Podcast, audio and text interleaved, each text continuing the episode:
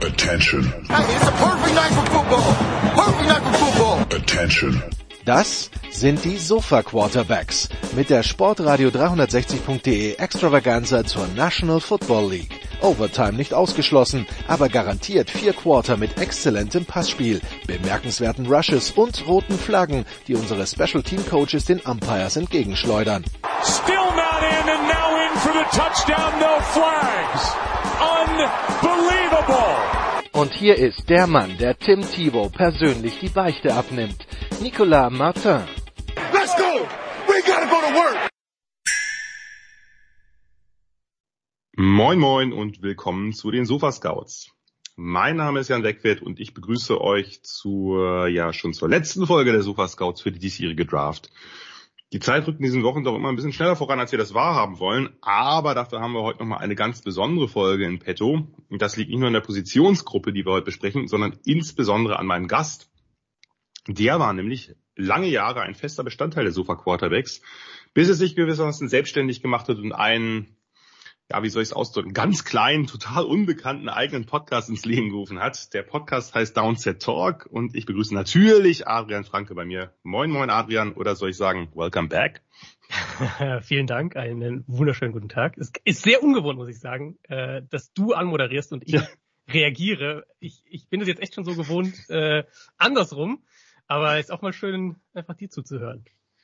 Ja, ich finde es auch ganz spannend, dass wir heute, also ich glaube, das ist das erste Mal, dass wir so vertauschte Rollen haben. Ich Normalerweise auch, ja. bin ich ja dann bei Downset Talk, bei dir zu Gast, meist im College-Update, manchmal auch dann in so einer Draft-Folge. Heute ist es andersrum und ich darf moderieren und das ist irgendwie schon äh, ein bisschen ungewohnt.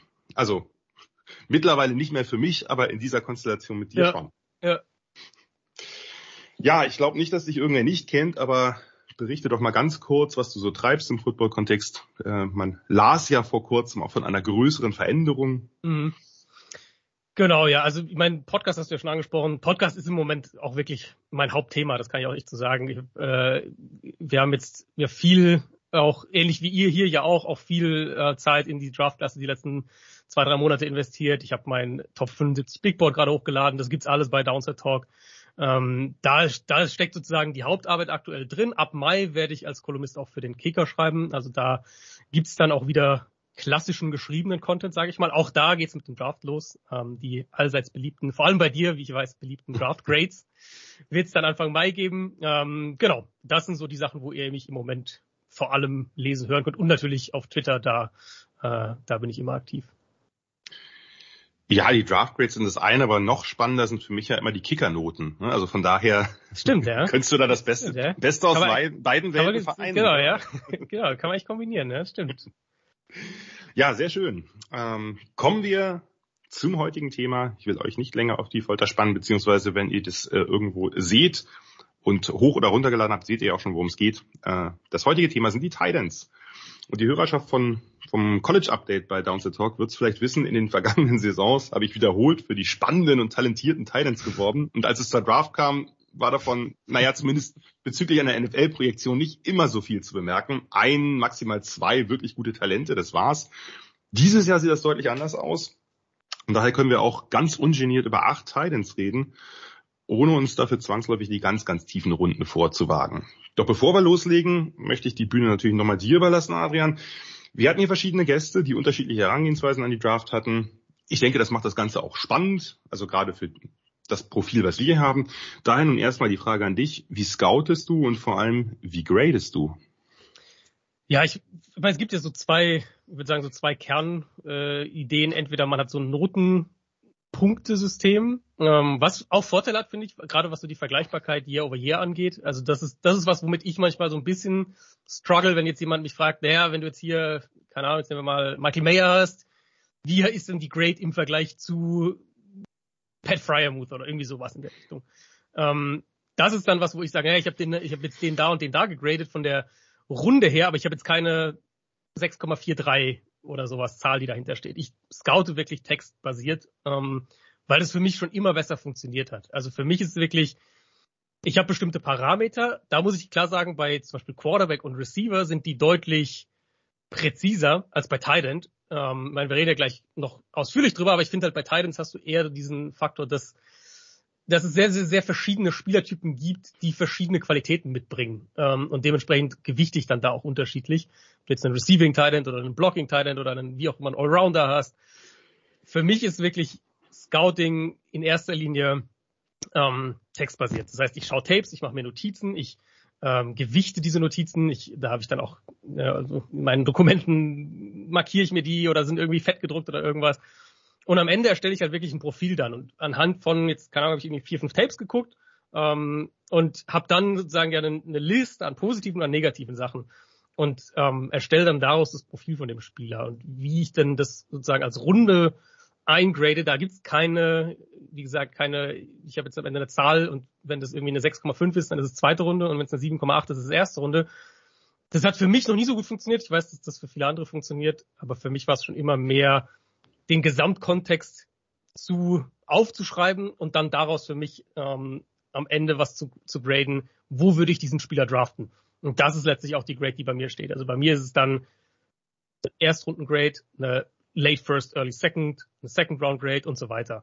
Ähm, und das hat für mich auch schon immer besser funktioniert, gerade im Zusammenhang damit, dass ich ja, ich scoute ja letztlich für, für, also ich, ich mache das ja letztlich für Leute, die äh, Interesse daran haben, wo würde man diese Spieler draften? Und da fand ich das schon immer übersichtlicher zu sagen, das ist für mich eine First Round Grade versus irgendwie halt eine Zahl, der 7,83 oder sowas. Ja, sehr interessant. Also wie bei allen wohlgemerkt, die wir jetzt zu Gast hatten, das ist relativ ähnlich, wie ich es auch tue. Textbasiert ist ein schönes Wort, das werde ich mir merken im Kontext. ähm, das, das Problem ist natürlich, das ist gerade angesprochen, das Problem ist natürlich so ein bisschen die Vergleichbarkeit, dass man manchmal mhm. so drei Jahre zurückguckt und dann sieht man einen Titan, den man, was weiß ich, Mitte zweite Runde gegradet hat und denkt, genau. ja, also den, den ich jetzt Mitte zweite Runde geratet habe, der gefällt, gefällt mir schon ein bisschen besser. Muss man natürlich auch immer aufpassen, dass man nicht zu sehr das, was dann in der NFL passiert ist, mit einbezieht. Also wenn der jetzt nicht so doll geworden ist, äh, dass man dann denkt, na ja, so doll hatte ich den damals gar nicht, hatte man vielleicht schon. Aber das ist ein mhm. bisschen schwierig, finde ich immer. Also gerade genau. wenn man dann ein paar, paar mehr Jahre zurückguckt, weil das verfeinert sich ja auch immer, man äh, gewinnt natürlich auch irgendwie Erkenntnisse dazu, man gewichtet Dinge auch anders. Das ist gerade bei Quarterbacks ist das ja ein sehr beliebtes Thema, äh, das auch immer wieder diskutiert wird. Also wie groß gewichtet man zum Beispiel Accuracy oder so. Äh, bei Receivern ist das natürlich ähnlich. Wie groß gewichtet man, was weiß ich, Size und Athletik, wie sehr Separation. Bei Titans ist es ein bisschen schwieriger de denke ich auch, einfach auch deswegen, weil Titans lange Jahre, das hat sich ein bisschen gebessert, lange Jahre im College wirklich nur sehr spärlich eingesetzt worden sind oder dann mhm. eben so als, als Big Slots oder so. Äh, ja. Und äh, und dann, also Harrison Bryant bei FAU ist ein gutes Beispiel dafür, was ein Titan, ne, der war halt super produktiv, aber wenn du dir das anguckst, denkst du, ja gut, aber was ist davon auf die NFL übertragbar? Und das ist natürlich ein bisschen schwieriger, finde ich, oft bei dieser Position, weil die eben am College so oft spärlich, oft marginal oder wenn sie mehr ja. eingesetzt wird, halt so sehr spezifisch eingesetzt wird. Und, und was ich halt bei Titans auch nochmal ganz krass, eigentlich fast einzigartig finde, zumindest, zumindest ein Stück weit einzigartig finde, ist eben, man muss ja immer überlegen, wir scouten ja im Vakuum. Ähm, ja. Und wenn jetzt, zum Beispiel nehmen wir Receiver. Bei einem Receiver kann ich halt klar sagen, keine Ahnung, Jordan Addison ist für mich ein Slot-Receiver dann kann ich den als Slot Receiver graden und einstufen und fertig. Für, und jedes Team braucht einen Slot Receiver, ne? Also nicht jedes Team braucht, mhm. aber jedes Team hat einen Slot Receiver so. Ähm, bei einem Titan wird es halt einfach so sein, manche Teams, für manche Teams ist halt dieser Receiving Titan nicht interessant. Und mhm. für andere ist halt nur der Receiving Titan interessant. Oder halt, der ist deutlich mehr wert als der solide Allrounder, der aber halt keine Matchup-Waffe als Receiver ist. Und das ist natürlich in den Grades, da kommt natürlich schon ein bisschen persönlicher Geschmack auch mit rein ähm, dass man halt sagt, für den einen, der eine sagt halt, oh, ich will unbedingt den Allrounder haben, ich will einen, der Inline spielen kann. Und deswegen, selbst wenn der vielleicht weniger Upside hat, aber deswegen ist der für mich super, super hoch, während vielleicht andere sagen, boah, ich will einen, ich will einen dynamischen, explosiven, athletischen Titan, der, äh, der, keine Ahnung, 800 Yards fangen kann pro Saison. Und der ist dann halt bei denen wiederum höher. Also bei Titans finde ich ist nochmal die, so, der persönliche Flavor, glaube ich, kommt ein bisschen mehr rein. Definitiv, das würde ich, würde ich auch so sehen.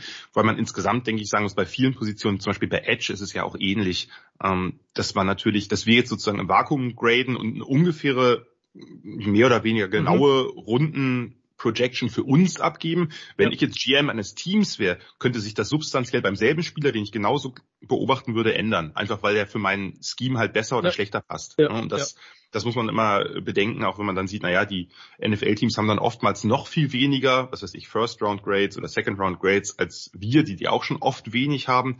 Dann liegt es einfach daran, dass viele Spieler sich vielleicht gar nicht so eignen oder dass man sagt, naja gut, der Spieler ist talentiert, aber da er so wenig ins Scheme passt, ziehe ich den vielleicht ab der dritten Runde erst, obwohl der eigentlich sozusagen im, im Vakuum vielleicht ein First-Round-Talent wäre. Ja, genau.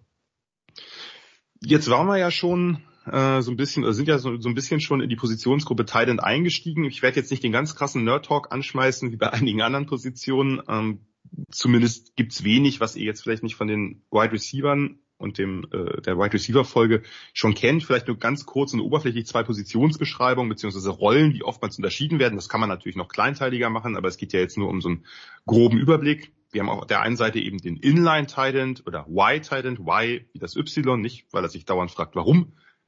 Der erste Wortwitz.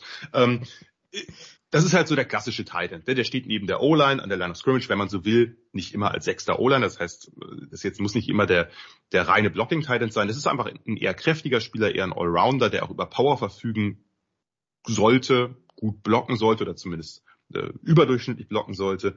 Und auf der anderen Seite den Move-Titan oder F-Titan, in anderen Schemes auch Age-Titan. Das ist halt eher so der Receiving-Spezialist. Ein bisschen kleiner oft, ein bisschen wendiger, zumindest für Titan-Verhältnisse wird eher umherbewegt, mal im Backfield aufgestellt, in so einer Art H-Back-Rolle, im Slot, in Motion, gelegentlich auch einfach mal Split-Out als Receiver. Das heißt nicht, dass der Inline-Titan das gar nicht tut, nur dass es wahrscheinlich seltener tut und eben seine Stärken auch neben der O-Line hat. Wo der Move-Titan dann oft dank fehlender Statur oder fehlender Power vielleicht ein bisschen überfordert ist. Das ganz grob. Ich weiß nicht, hast du vielleicht noch irgendwas zu ergänzen dazu?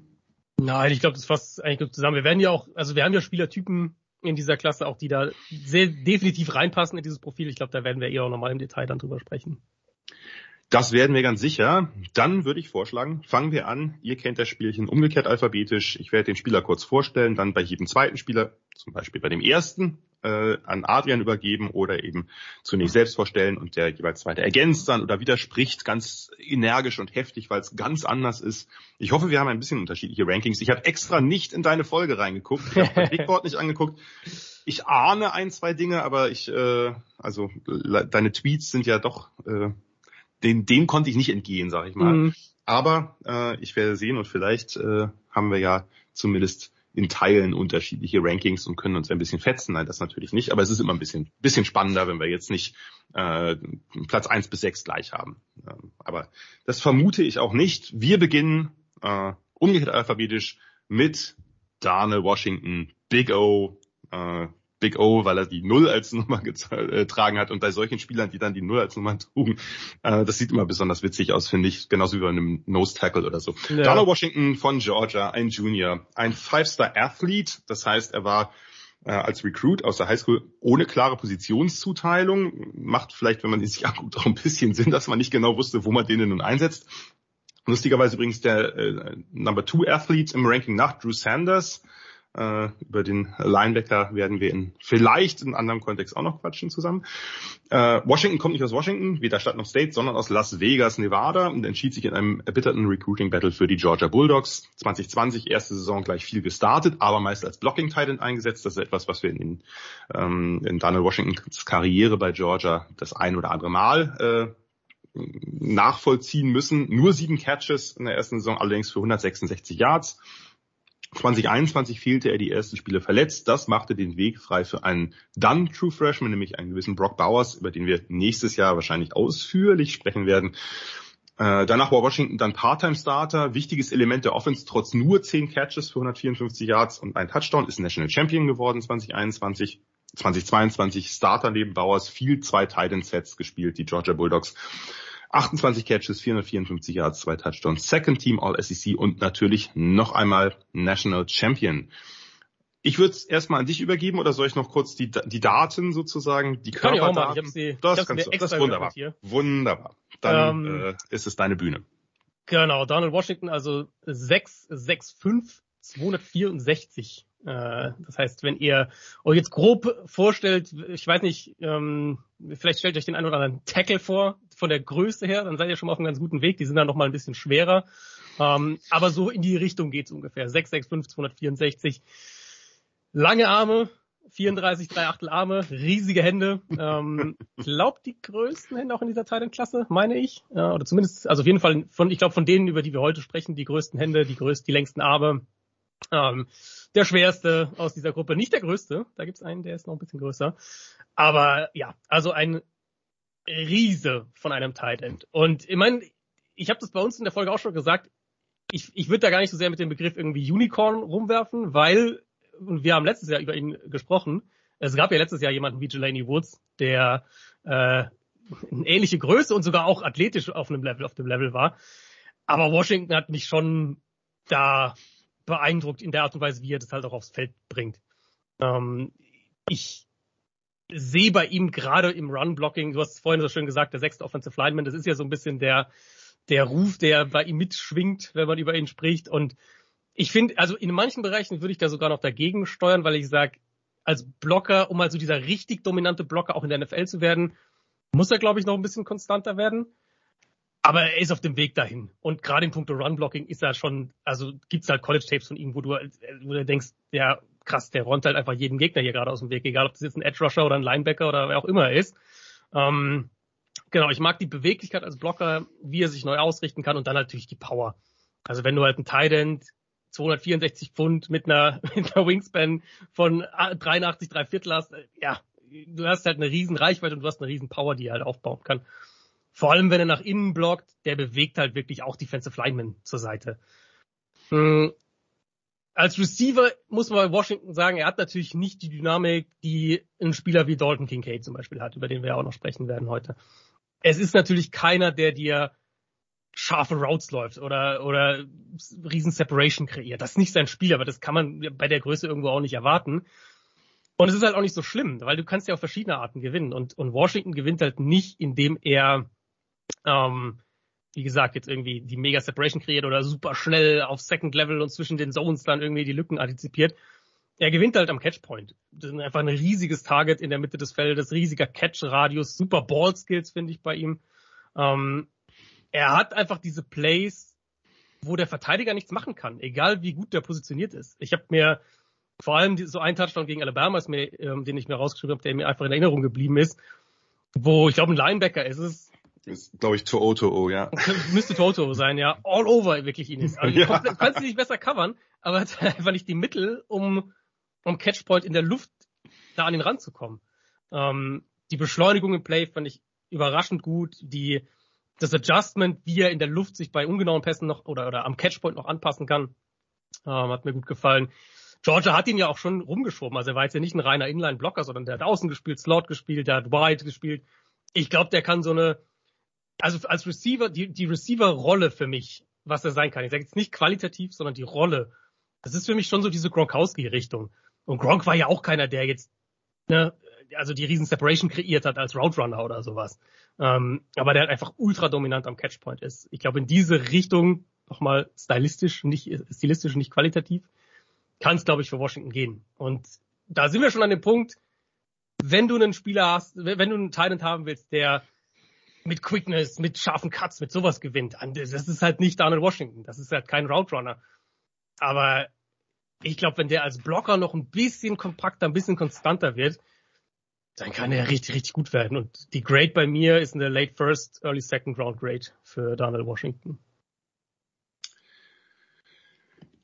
Ich habe gehofft, dass du ihn so hoch hast. Ähm, das Blöde ist, die Grade ist bei uns beiden komplett gleich. Late First, Early Second, da geht schon mal gut los, aber ähm, ja, was, also Daniel Washington ist halt, ein, ist halt einfach ein absolutes Tier und was man vielleicht nochmal erwähnen sollte, weil diese Zahl viel zu wenig auch so im, im medialen Diskurs irgendwie diskutiert wurde, ähm, seine Shuttle-Zeit von 4,08. Ja, absolut. Also das ist, das ist vollkommen absurd. Also das geht einfach. Das ist für einen Slot-Receiver, für die das vielleicht so neben der Cone-Zeit die wichtigste Zeit ist, wäre das eine exzellente Zeit. Aber für jemanden, der fast 6'7 ist, 264, mhm. ja. äh, das, das ist nicht möglich eigentlich. Ja, ja. Ich finde, ich finde davon, von dieser Lateral Quickness sieht man auch noch zu wenig auf dem Feld. Aber das zeigt natürlich auch vielleicht noch ein gewisses Potenzial, wenn er ein bisschen mit dem Footwork vielleicht noch arbeitet, dass das, dass da noch was möglich ist. Mm, ich denke schon, dass er er hat sich zwar oder ist zwar umherbewegt worden, aber ich finde schon, dass der so Inline und Offset, also leicht zurückgesetzt sozusagen, dass das schon seine Rolle sein wird. Mehr als vielleicht wirklich Split Out oder äh, oder der der Big Slot quasi. Aber das muss man natürlich sehen, äh, wie das in der NFL, welches Team natürlich ihn auch draftet. Ich genau die die Routen fand ich nicht so beeindruckend oder nuanciert, aber es ist halt absolut ausreichend, weil er eben so ein Mismatch ist. Ich glaube trotzdem, dass in der NFL da noch ein bisschen mehr kommen muss, also dass sich schon noch ein bisschen entwickeln muss, gerade auch was die, die, die Cuts angeht. Aber der Körper ist halt so massiv und riesig. Wo, wo willst du attackieren und wie? Also mhm. ne, genau dieses dieses Play, das war glaube ich SEC Championship Game, das was Georgia verloren hat gegen Alabama, äh, wo er dann diesen Touchdown gemacht hat geht einfach nicht. Ne? Und mittlerweile, seine Hände sind besser geworden. Ich finde, er könnte den Ball immer noch ein bisschen besser attackieren. Und er hat so diese Halbdrops, nenne ich es mal, reduzieren mhm. können, die er am Anfang so ein bisschen hatte. Ja. Gute Konzentration bei kurzen, harten Bällen, auch direkt nach dem Cut. Also das gab so ein paar Plays, wo er sich ein Hook oder ein Curl läuft, sich umdreht, der Ball kommt vielleicht ein bisschen früh sogar und er, er, er, er zieht ihn halt rein. Oder bei Contested Catches, der nimmt auch die Hände später, ist mir mehrfach aufgefallen. Dadurch gibt's halt weniger äh, Möglichkeiten, dass der DB eben noch oder der Linebacker eben den Ball oder die, den Basket attackiert. Das, also der Catch Radius ist halt krass, die One-Hander sind krass. Und natürlich, ich meine auch da, er ist jetzt nicht so der, der wendigste Spieler nach dem Catch, aber wenn der in Schwung ist, und das war ja bei Gronk ein bisschen ähnlich, wenn er wirklich North-South unterwegs ist, dann ist er halt ein echter Load zum Tackeln, ne? dann, dann kann er jemanden mitschleifen. Mhm. Und da oder drüber ich, springen. Oder drüber springen. Es gab halt einige Hurdles auch. Ja. Äh, da fand ich übrigens seinen Burst ein bisschen besser als aus dem, aus dem Stance. Aus dem Stance finde mhm. ich, dauert es schon ein bisschen, bis er in Gang kommt ja. irgendwie. Ist halt ein ja. Long Strider, ist klar. Aber hier, so wenn er sich umdreht und dann die ersten drei Schritte, das fand ich schon, schon ein bisschen gut. Was, wo ich ein bisschen mm, Bedenken hatte, war, ich wusste, ich weiß jetzt nicht, ob er die krasseste Body Control hat, weil es gab so ein paar Stumbles zu viel, finde ich. Also wo er, was weiß ich, wo er den adjusten mhm. muss zum Ball und wo er dann so ein bisschen aus dem Schritt kommt. Ähm, gut, aber trotzdem, ne? also im Kontakt macht der drei Yards automatisch extra. Also wenn so ein Safety ihn versucht zu tackeln, sieht das mhm. ja teilweise wirklich absurd aus.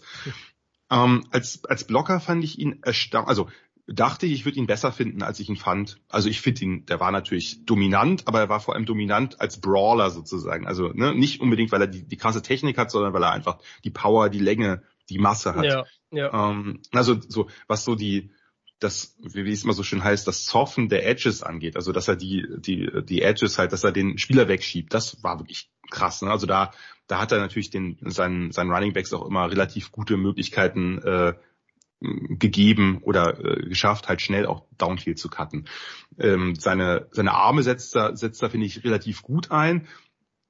Aber so die Block Angles, auch wenn, mm. wenn ein Edge mal Lateral Quickness hatte, das fand ich so ein bisschen, also da gab es schon einige, die einfach schnell an ihm vorbeigeschossen sind. Ähm, on the move als Vorblocker, so auch wenn er across the formation, was weiß ich, bei irgendwelchen Split Zones oder so ging, da fand ich ihn nicht ganz so beeindruckend. Da war ein bisschen zögerlich, da hat er mal den Kopf runtergenommen, da nutzt er seine Arme nicht richtig, also und auch die die die Blockwinkel waren fand ich schlechter. Als Vorblocker so auf seiner Seite bei Outside Zone oder, oder Outside Pulse, da war es besser, aber wenn er so ein bisschen, wenn er in Traffic war, fand ich, hat er sich nicht ganz so gut verhalten.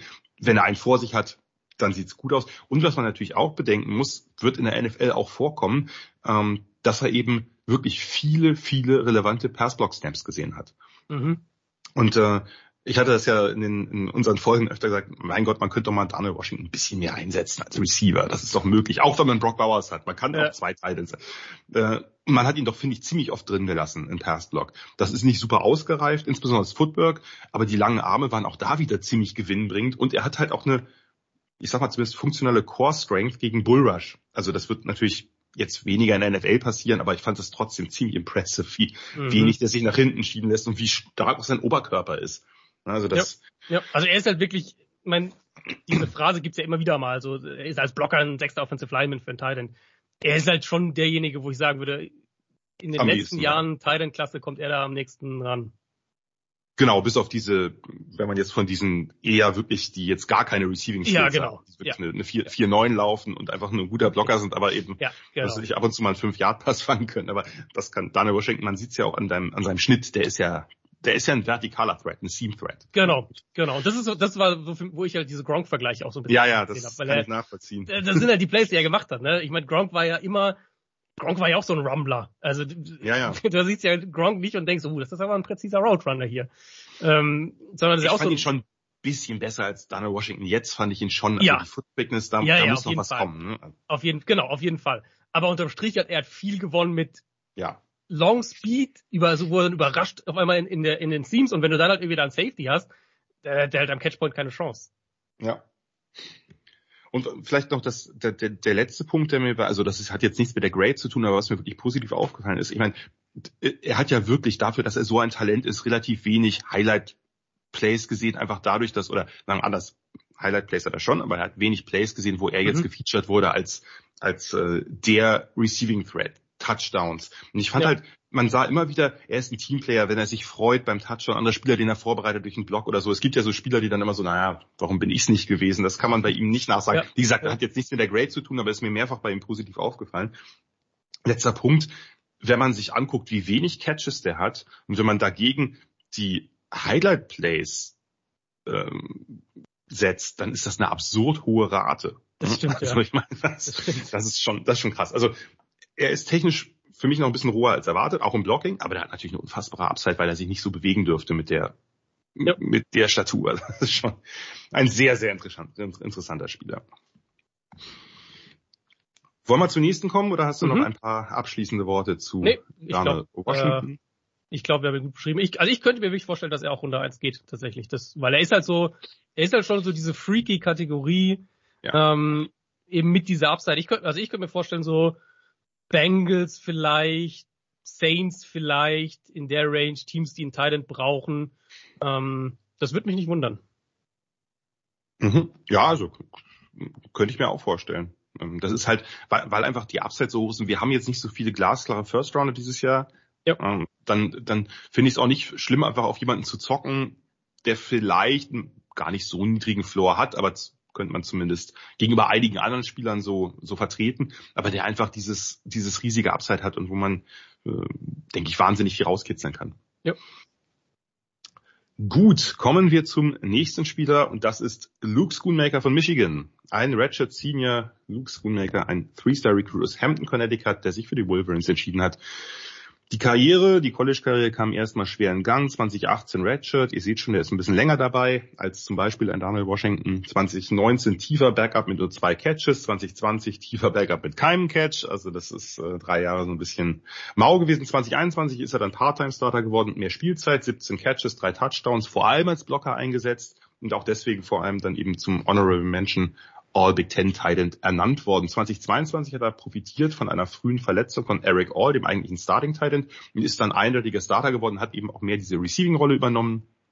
35 Catches, 418 Yards, drei Touchdowns, Third Team All Big Ten, zwei Spiele wegen einer Schulterverletzung äh, raus und in anderen war er so ein bisschen limitiert. Ja, äh, Michigan muss man sagen, Eric All, Luke Schoonmaker, Colston Loveland, sehr talentierter Freshman by the way, und Joel Honigford, also da gab es erhöhte Wortwitzgefahr. Ich werde keinen einzigen davon verwenden, aber es gab sie.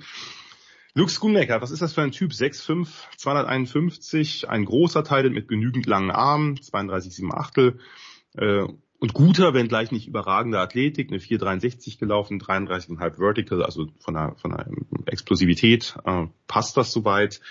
Hat meist Inline gespielt oder Offset, gelegentlich auch mal im Slot, hat viele Erfahrung im Gap-Blocking, äh, also Mann gegen Mann gehabt. Ähm, mir hat er insgesamt doch recht gut gefallen, äh, muss ich sagen. Ähm, war so ein kleiner Geheimtipp auch während der Saison, ist jetzt eigentlich bestätigt worden. Ähm, gehe kurz einfach die das, äh, das Receiving durch, danach das Blocking. Ähm, ich finde sein, sein Release gut, gelegentlich sogar wirklich bursty, kommt schnell auf die Route, äh, weicht Gegnern in der Box sehr flüssig aus. Das war ein Skill, der mir immer wieder aufgefallen ist. Der bleibt fast nie in Traffic hängen, sondern antizipiert da gut. Auf den ersten Schritten Deceiving, gute Route-Vorbereitung, nicht super explosiv, manchmal dauert es aus den Cuts zu lange. Ähm, Ausnahme waren Outroutes, die, die fand ich wirklich auch sehr, sehr gut vorbereitet und auch sehr hart gelaufen. Ähm, Route Running hat mir also insgesamt gut gefallen, ist aber so, dass ich das Gefühl hatte, dass er die nicht immer mit derselben Urgency läuft. Vielleicht, wenn er äh, ein früher Read ist oder nicht. Allgemein Michigan, aber das liegt an der Offense, sind halt mit ihren Titans super viel Crossers und Drags gelaufen. Also ne, sozusagen Crossing Routes, Inside Routes, Mesh Plays mit, mit den Titans gegen Zone, da war halt oft auch sehr, sehr weit offen.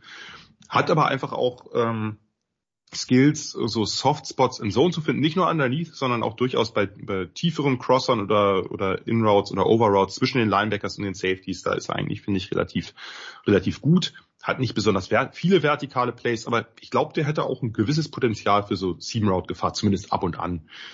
Problem ist so ein bisschen, oder was ich, äh, wo ich mir nicht ganz klar war, er hat nicht sehr viel gegen Man-Coverage gespielt, kann er sich da durchsetzen. Ich glaube schon, dass das möglich ist, aber das ist für mich zumindest eine kleine Projection hat sehr sichere Hände, habe keinen einzigen Drop gesehen in den äh, in den Tapes, die ich gesehen habe, oder auch sonst, wenn ich das mir so die üblichen Seiten angeguckt habe, ist das wird das nirgendwo erwähnt. Ist allerdings in Traffic nicht besonders profiliert. 50-50 Bälle gehen zu oft incomplete, muss den Ball ein bisschen besser lernen zu attackieren. Aber fand ich auch nicht so schlecht wie gelegentlich berichtet. Da stand halt immer, oh, da kriegt er gar keinen Ball rein. Ich finde, da kann sich schon ganz gut konzentrieren. Also merkt man auch zum Beispiel bei Underthrows. Also die sammelt er eigentlich vom Boden ganz gut ein. Das ist für viele größere Titans ja ein Problem. Äh, nach dem Catch fand ich ihn jetzt nicht so dolle, keine ideale Balance, hat, finde ich, wenig Hits absorbiert, zu viel Ankle Tackles haben gesessen. Yards auf der Catch, wenn dann dadurch, dass er eben ganz soliden Speed hat, aber jetzt keine tollen Moves, keine besondere Stärke im Kontakt oder Power im Kontakt. Als Blocker fand ich ihn gut, äh, nicht so gut wie viele Seiten berichten, aber gut. Beschäftigt Gegner, kontrolliert Gegner, gibt es manchmal, dass er zurückgepusht wird, aber hat eigentlich einen guten Initial Contact. Ist nur keiner, der jetzt irgendwie wirklich Spieler, wie es ein Daniel Washington öfter gemacht hat, wirklich als im Run-Game einfach so aus der Box rausschiebt. Fand ein paar richtig starke Raps in der Edge. Ähm, da gab es seinem, seinen, seinen Running Backs, also Corum und Edwards, oft ein, eine gute Möglichkeit, einfach dann den, den Cut zu setzen. Gute Awareness, er blickt freie Defender und reagiert schnell. On the Move fand ich ihn nicht so stark, nicht immer ideale Positionierung, hat ein paar so, wo er so oversettet, also wo er vielleicht ein bisschen zu schnell ist und dann nochmal zurückreagieren muss, weil der Spieler eben, weil er die das Movement des Gegners nicht so richtig äh, berücksichtigt, aber hat da dann oft nette Adjustments kurz vor der Blockaufnahme. Dadurch wird das Play noch gerettet.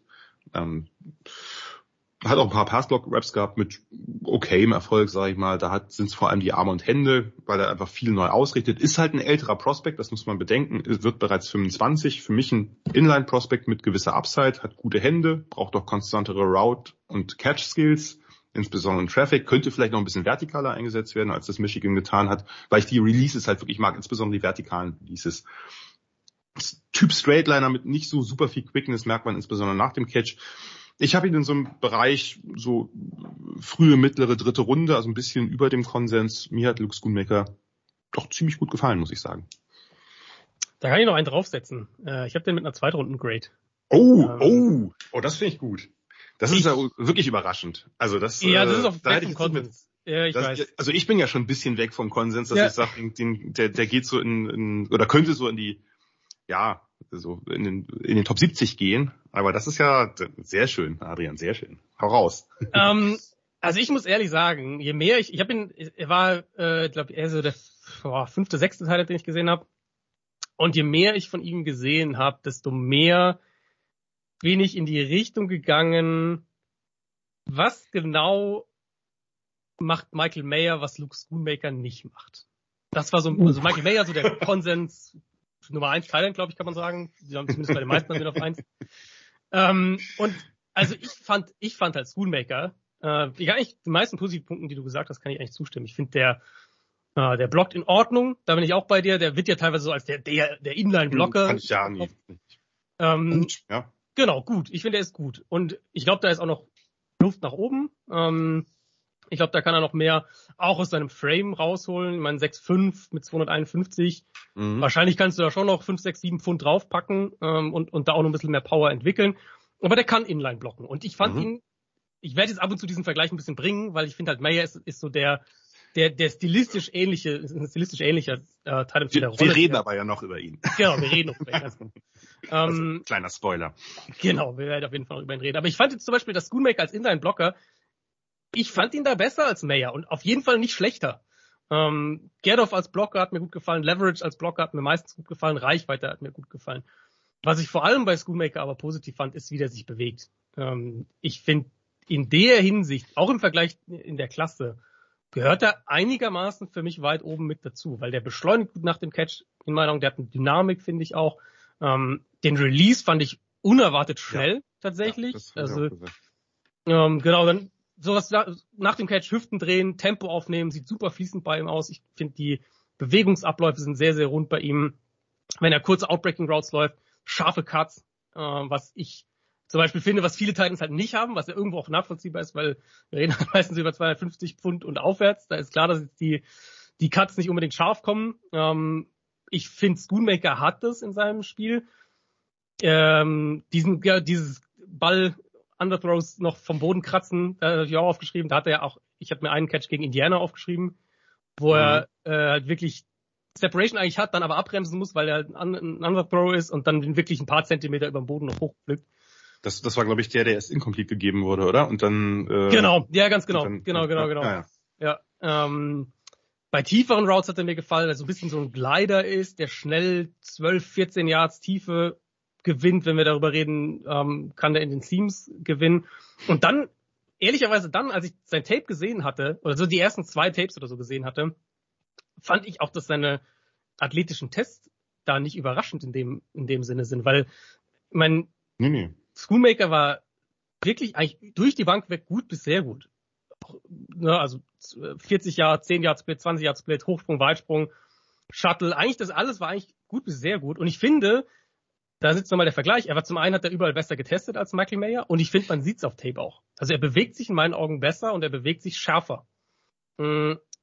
Genau, ich glaube, ich glaube, dass er, also dass er wirklich ein, ein guter Allrounder sein kann, der Inline blocken kann, der als Move-Blocker eingesetzt werden kann, aber der im Passspiel, glaube ich, halt auch mehr sein kann als so ein, ähm, ich besetze die Underneath Zones und fange da meine 50, 60 Bälle für, keine Ahnung, 600 Yards oder sowas, sondern ich glaube, dass der wirklich auch einen ausgeprägteren Route zumindest mal was die, was die Tiefe angeht, ähm, laufen kann. Also ich mochte Schoonmaker echt sehr. Ich glaube, als Blocker wird er noch mehr Power brauchen. Ich will auch ein bisschen mehr Präzision, vor allem bei Blocks dann in Space von ihm sehen. Mm, ich glaube, als, als Route Runner, wie gesagt, ich finde, er läuft schon gute Routes, was die, was die, ähm, was die Schärfe und die Athletik angeht. Manchmal hätte ich mir noch ein bisschen mehr Awareness gewünscht, weil ich finde, er hat schon so noch ein paar Routes, wo er so ein bisschen in den Gegenspieler reinläuft oder nicht so das mhm. richtige Gespür hat, wo er jetzt sich positionieren sollte. Ähm, aber also ich mochte den sehr. Ich meine, der wird wahrscheinlich, ich denke, der wird eher in der späten Runde 3 Range gehen, vielleicht sogar Runde 4. Aber bei mir hat der eine Second Round Grade. Ja, sehr gut. Äh, vor allem, weil es halt, also ist halt kein Hot Take. Äh, ich sehe ihn nicht ganz so positiv, aber ähm, ja, was du gerade gesagt hast, das, vielleicht muss man da nochmal differenzieren. Was ich meinte ist, beim Release, auf den ersten Schritten, finde ich, ist er sehr, sehr, ich sag mal, adept darin, ähm, zu wissen, wer bewegt sich jetzt wie, wie komme ich an dem Spieler vorbei.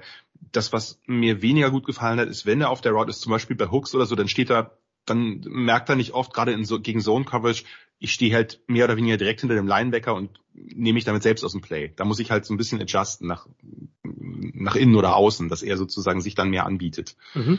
Ähm, das, das würde ich vielleicht, ähm, also das ist so ein bisschen das, wo ich, wo ich am ehesten denke, dass er vielleicht noch mehr Awareness braucht. Ähm, ja, ich fand das, aber die, also, ja, nee, um da ganz kurz noch reinzugrätschen, weil da, das, jetzt habe ich den Vergleich ein paar Mal gemacht, das ist halt das, wo Mayer besser ist. Also wenn es darum geht, Zones zu antizipieren ähm, und, und diese Räume zu besetzen, da ist er ja einer der ein, zwei Besten dieser Klasse. Mhm. Ähm, und da ist Schoonmaker noch nicht so weit, aber ich glaube halt, dass die Upside bei Schoonmaker, gerade auch als Route Runner, ist für mich höher im Vergleich. Wir werden nachher über Michael Mayer reden und ich werde es jetzt schon verraten, ich habe ihn höher als Schoonmaker.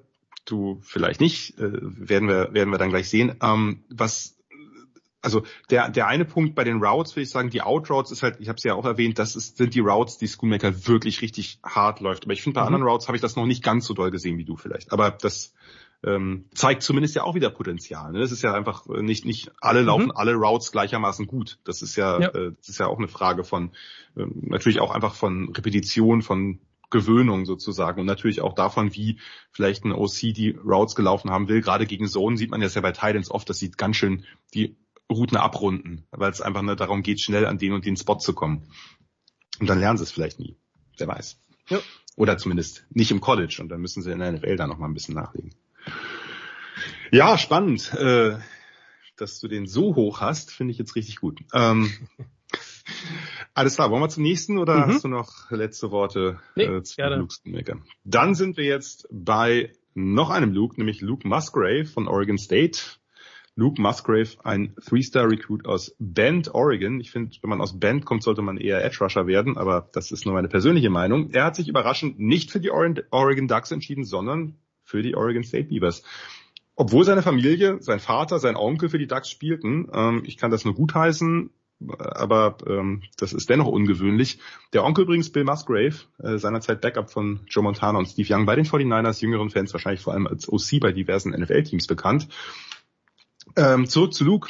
2019 Backup, 2020 Part-Time-Starter, 2021 Starter mit soliden Zahlen, 22 Catches, 304 Yards, ein Touchdown. Da galt er da so ein bisschen als Geheimtipp. Ah ja, der könnte jetzt in der nächsten Saison kommen und sich für die Draft-Instellung bringen. Ging auch ganz gut los. Äh, 11 Catches, 169 Yards, ein Touchdown in den ersten beiden Spielen und dann gab es aber eine Knieverletzung und Saison aus. Von daher ist bei Luke Musgrave ein bisschen Projektion dabei. Die Zahlen hast du wahrscheinlich, von daher übergebe ich jetzt direkt an dich. Äh, sehr gerne, ja. Luke Musgrave, ähm, 5, äh, 6, 5, 7, also ja, ich würde sagen, eine gute Größe. 6-6, ja. Nennen wir 6, 6, äh, gute Größe.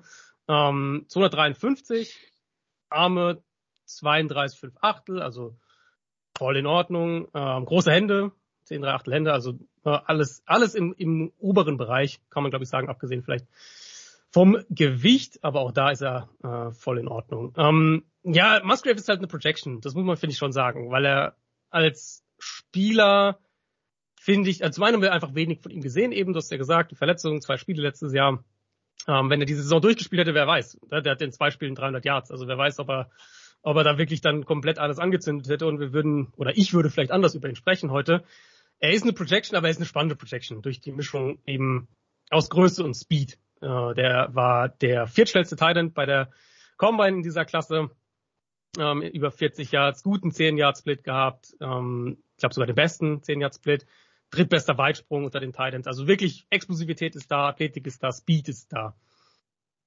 Was der, denke ich, schnell sein kann, ist ein vertikaler Receiver auf der Position. Ähm, das hat er auch beim Senior Bowl, da haben sie ja diese, ähm, diese Tracking-Daten. Da war er auch einer der schnellsten Spieler. Ich glaube, der, der erste, äh, ich meine, er ist der erste Titan überhaupt, der die die äh, 20 Miles per Hour ähm, beim Senior Bowl geknackt hat. Die tracken ja da die, die On-Field-Daten. Äh, da hat es, glaube ich, bisher, ich meine, ich habe gesehen, noch nie ein Thailand hat die 20 geschafft, er war drüber. Also wirklich, die Beschleunigung ist einfach auch krass und das sieht man auch auf Tape. Kommt super schnell aufs zweite Level. Mm, und dann hast du halt diesen, dann hast du wirklich diesen Mismatch-Faktor. Dann kommen Linebacker nicht hinterher, ähm, oder müssen dann irgendwie ein Holding machen, Safeties sind zu klein beim 6-6 Tight Also da ist Musgrave, glaube ich, auch als Rookie relativ schnell ähm, der Waffe, der Speed ist, ist, ist sichtbar, das Potenzial ist sichtbar. Er hat, finde ich, auch den Speed, wenn er Straightline einigermaßen arbeiten kann, um nach dem Catch Schaden anzurichten. Catch-Radius ist da. Ähm, ich fand ihn, die, diese, diese Geschwindigkeit auch bei, bei Inbreakern teilweise sichtbar. Also, dass er dann, dass der Linebacker einfach davonläuft und dann muss der Cut gar nicht so mega scharf sein, weil er hat einfach noch so, so einen Speed-Vorteil. Ähm, genau, ich, ich fand ihn halt schon, also ich, ich weiß, dass viele den recht hoch haben. Ich fand ihn halt schon noch, ne, noch ziemlich roh insgesamt. Also Speed, Athletik und sowas, alles da. Ähm, ich finde aber, er ist halt noch, noch roh auch in der Art und Weise, wie er sich auf dem Footballfeld bewegt. Und das nicht nur als Blocker. Ähm, ich glaube auch als Receiver, dass der einfach in seinem Route Running noch ja, noch deutlich mehr Nuancen einbauen könnte. Und dann ist halt die Frage, ob er es kann, weil bei so einem großen, langen Tight ähm, ist ja immer so die Frage, wie agil, wie quick kann der wirklich sein. Ja, ich fand, dass da auch Awareness teilweise noch nicht so gut ist, so Sachen wie in der Route zum Quarterback zurückkommen, solche Sachen. Ich finde, dass er teilweise noch sehr, sehr statisch und oder hat nicht so das Gefühl dafür, ähm, wo sich die Verteidiger hinbewegen oder wo, wo der Quarterback ihn braucht und das macht die Passfenster für den Quarterback teilweise sehr klein. Ähm, und als Blocker ist er halt noch super wild. Also technisch, ich finde aber auch hier Positionierung, wo er seinen Anker setzen muss, solche Sachen. Er macht mit Effort dann viel wett, aber da fand ich ihn schon noch sehr, sehr roh. Ähm, genau, ich, ich mag ihn als so ein bisschen als Projekt, habe ihn von der Grade her aber late second, early third. Also ich bin bei ihm ein bisschen niedriger als der Konsens. Ach ja, Adrian, wir kommen zu oft zusammen. Äh, das ist ein bisschen. Aber immerhin, aber bei Schoonmaker dachte ich, gehe ich aus dem Konsens raus. Da hast du mich nochmal deutlich übertroffen. Bei Luke Musgrave gehe ich auch ein bisschen aus dem Konsens raus. Da sind wir dann ziemlich ähnlich. Ich habe den auch Let's Second. Mhm. ähm, kann eigentlich das meiste, was du sagst, bestätigen, muss jetzt auch nicht alles nochmal wiederholen. Ich mag, also ich mag ihn im, also gerade wirklich als vertikalen Tight End. Mhm. Ähm, sein Release, gewinnt schnell Geschwindigkeit, gewinnt auch die gewünschte Leverage, finde ich, innen oder außen im Route Stem, also auf den ersten Schritten nutzt, finde ich, seinen Körper da auch relativ gut, gerade wenn er gegen Off-Coverage spielt. Ähm, ich finde ihn physisch beim Route Running, also lässt sich jetzt vom Kontakt nicht groß beeinflussen. Mhm. Ähm, sollte ein bisschen mehr versuchen, das ist wahrscheinlich das, was du auch unter Wild manchmal äh, beschrieben hast, nicht immer durch den Defender durchzuspielen, sondern an ihm vorbei. Das ist etwas, was zum Beispiel Luke Schoonmaker wesentlich besser ge äh, getan hat. Ne? Also, dass, dass er ihm auch ausweicht. Man muss, auch wenn man einen ist ja durchaus trotzdem ja ein physischer Teil mit seinen über 250 Pounds, musst du nicht jedes Mal durch den Spieler durchspielen. Ich mag seine Routes, ich finde die vernünftig, sie haben nicht die ganz groß spektakulären Elemente, nicht wirklich dieses Deceiving irgendwie. Ich mag seine vertikalen Stamps, ich mag seine Seam Routes, ich finde, dass er dadurch eben Linebacker und Safety unter Druck setzt. Seine Corner Routes gefallen mir, äh, gewinnt da einfach mit Körperkontrolle, die fand ich in einigen Plays auch relativ gut. Ähm, insgesamt ist er ja einfach auch viel vertikal eingesetzt worden, bei den insgesamt wenigen Einsätzen, ne, muss man ja auch sagen. Genau. Die, äh, ja, genau. Äh, es war halt viel Play-Action, weil die Beavers relativ runlastig spielen und er war halt oft verletzt. Ist halt kein reiner Possession oder underneath. Man müsste Zonenfenster noch verlässlicher finden. Er strandet manchmal neben oder hinter dem Zone-Linebacker, underneath oder intermediate.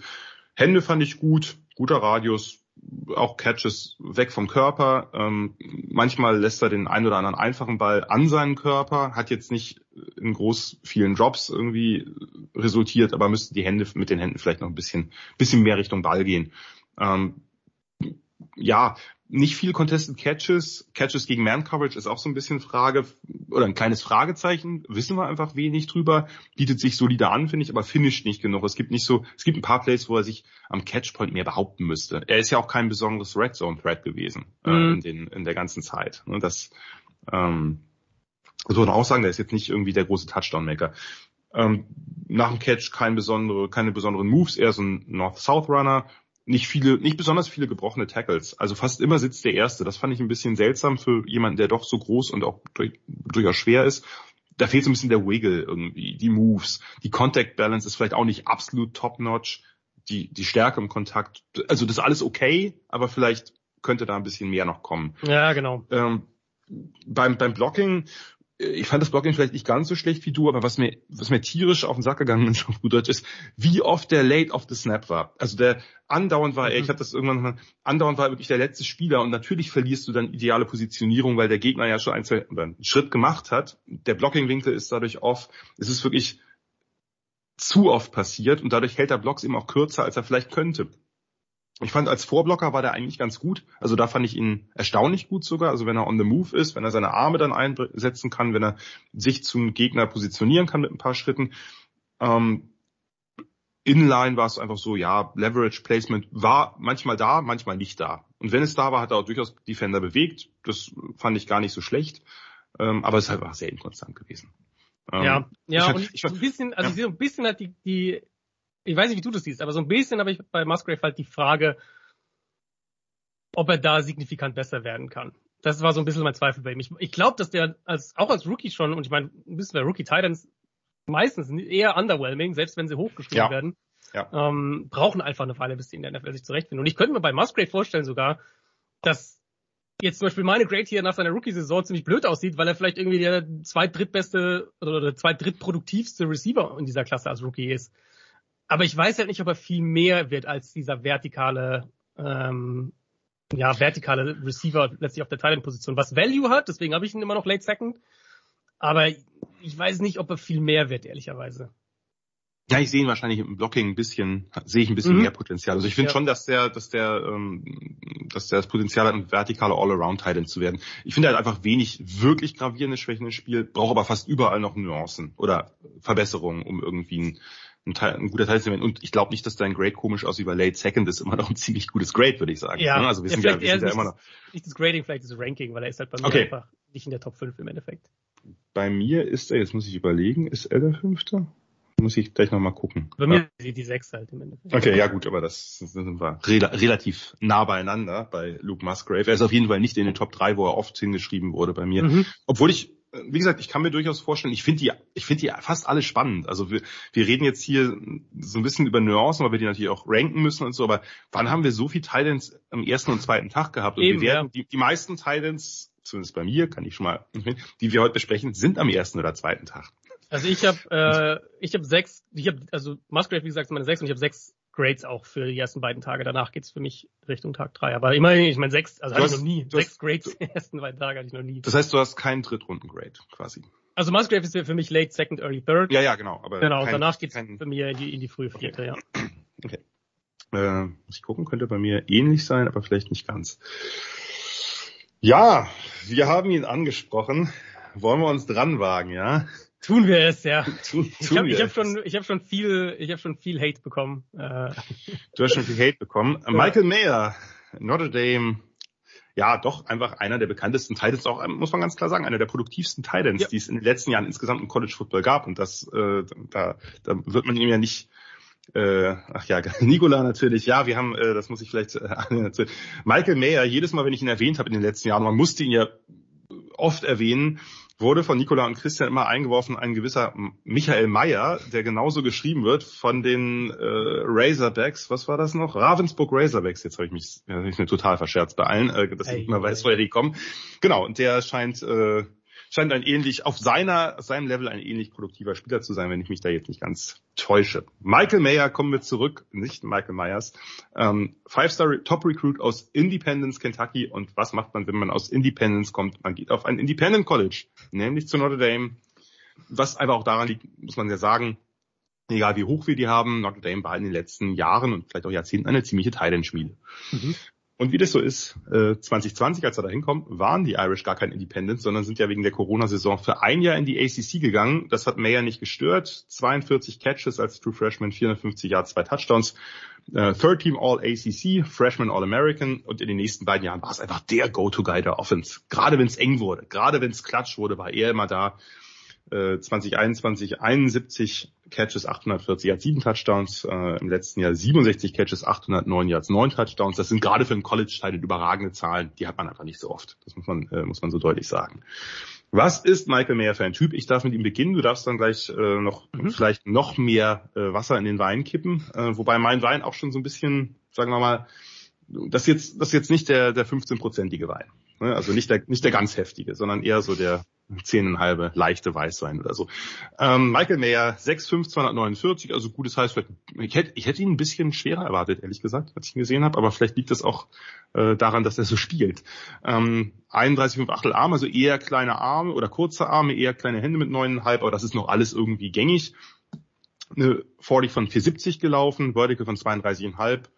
Ähm, ja, ist nicht ist nicht wirklich schlecht, aber eben auch nicht überragend. Und ich denke, diese so, sagen wir mal, diesen durchschnittlichen für, für eben Top Prospects oder designierte Top Prospects, durchschnittlichen Speed und Explosivität sieht man auch ein bisschen, finde ich, auf dem Feld. Ja, ist Inline, Offset und im Slot eingesetzt worden, gelegentlich auch mal Splitout. Ein Release hat mich ein bisschen gestört, der ist nicht besonders schnell. Ich fand seinen Route Tree relativ variabel. Ich fand seine Routes auch grundsätzlich nicht schlecht. Ähm, auch, muss ich sagen, besser als bei Schoolmaker, wenn wir diesen Vergleich weiterhin. Aber ich finde so ein bisschen das, das beste Beispiel eines One-Speed-Route-Runners. Da ist nicht besonders viel Finesse bei, da ist hat ein bisschen so Setup der Routes, wenn er so, so einen kleinen Sidestep oder Hesitation Step irgendwie am Anfang hat, aber das ist jetzt nicht nicht wahnsinnig, äh, sondern nicht, nicht wahnsinnig profiliert. Ich mag seine Outroutes, äh, wie bei Schoonmaker komischerweise. Ähm, da fand ich das Setup gut in Stem, also dass er ein bisschen nach innen geht und dann äh, und dann nach außen ausbricht sozusagen mit einem guten mit einem guten Break-Schritt. Je länger ich geschaut habe, desto mehr konnte ich mich mit seinen Routes anfreunden. Äh, also mein mein Grade ist so ein bisschen dann nach oben gegangen. Die Cuts sind okay, aber ist halt nicht konstant Separation daraus. Also es gibt so ein paar gute Plays, gerade so Slants, wo es einen kleinen Shake and Bake vorher hat, äh, oder wo der, wo er den, den Fuß nach außen oder innen stellt und dann die Cut in die andere Richtung macht, in den DB oder Linebacker rein. Ähm, ja, fand ich, fand ich grundsätzlich dann immer besser, je länger ich geguckt habe, sage ich mal so. Ähm, hat nicht, ist nicht nur kurze Routes gelaufen, aber von den längeren ist ein bisschen die Frage, wie viel holt er sich davon in der NFL? Ähm, er findet Lücken in Zone, das war, hatten wir ja gerade schon so ein bisschen, oder hat sie gerade schon gespoilert, bietet sich underneath beständig als großes Target an. Auch finde ich tief, hat ein sehr gutes Verständnis von Zone Coverage, so Adjustment bei Seam Routes, je nach Positionierung der Safeties. Er ist einfach super erfahren, battle tested.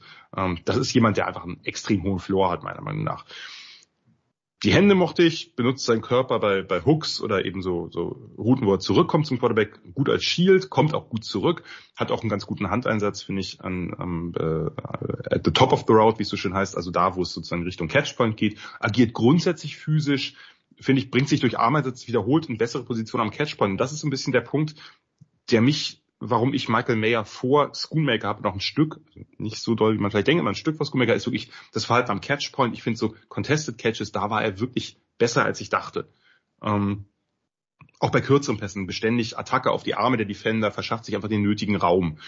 Ähm, auch Attacke des Balles bei inakkuraten, bei oder auch bei intentional hochgelegten Bällen. Also wenn, was weiß ich, ein Zone äh, Defender vor ihm ist.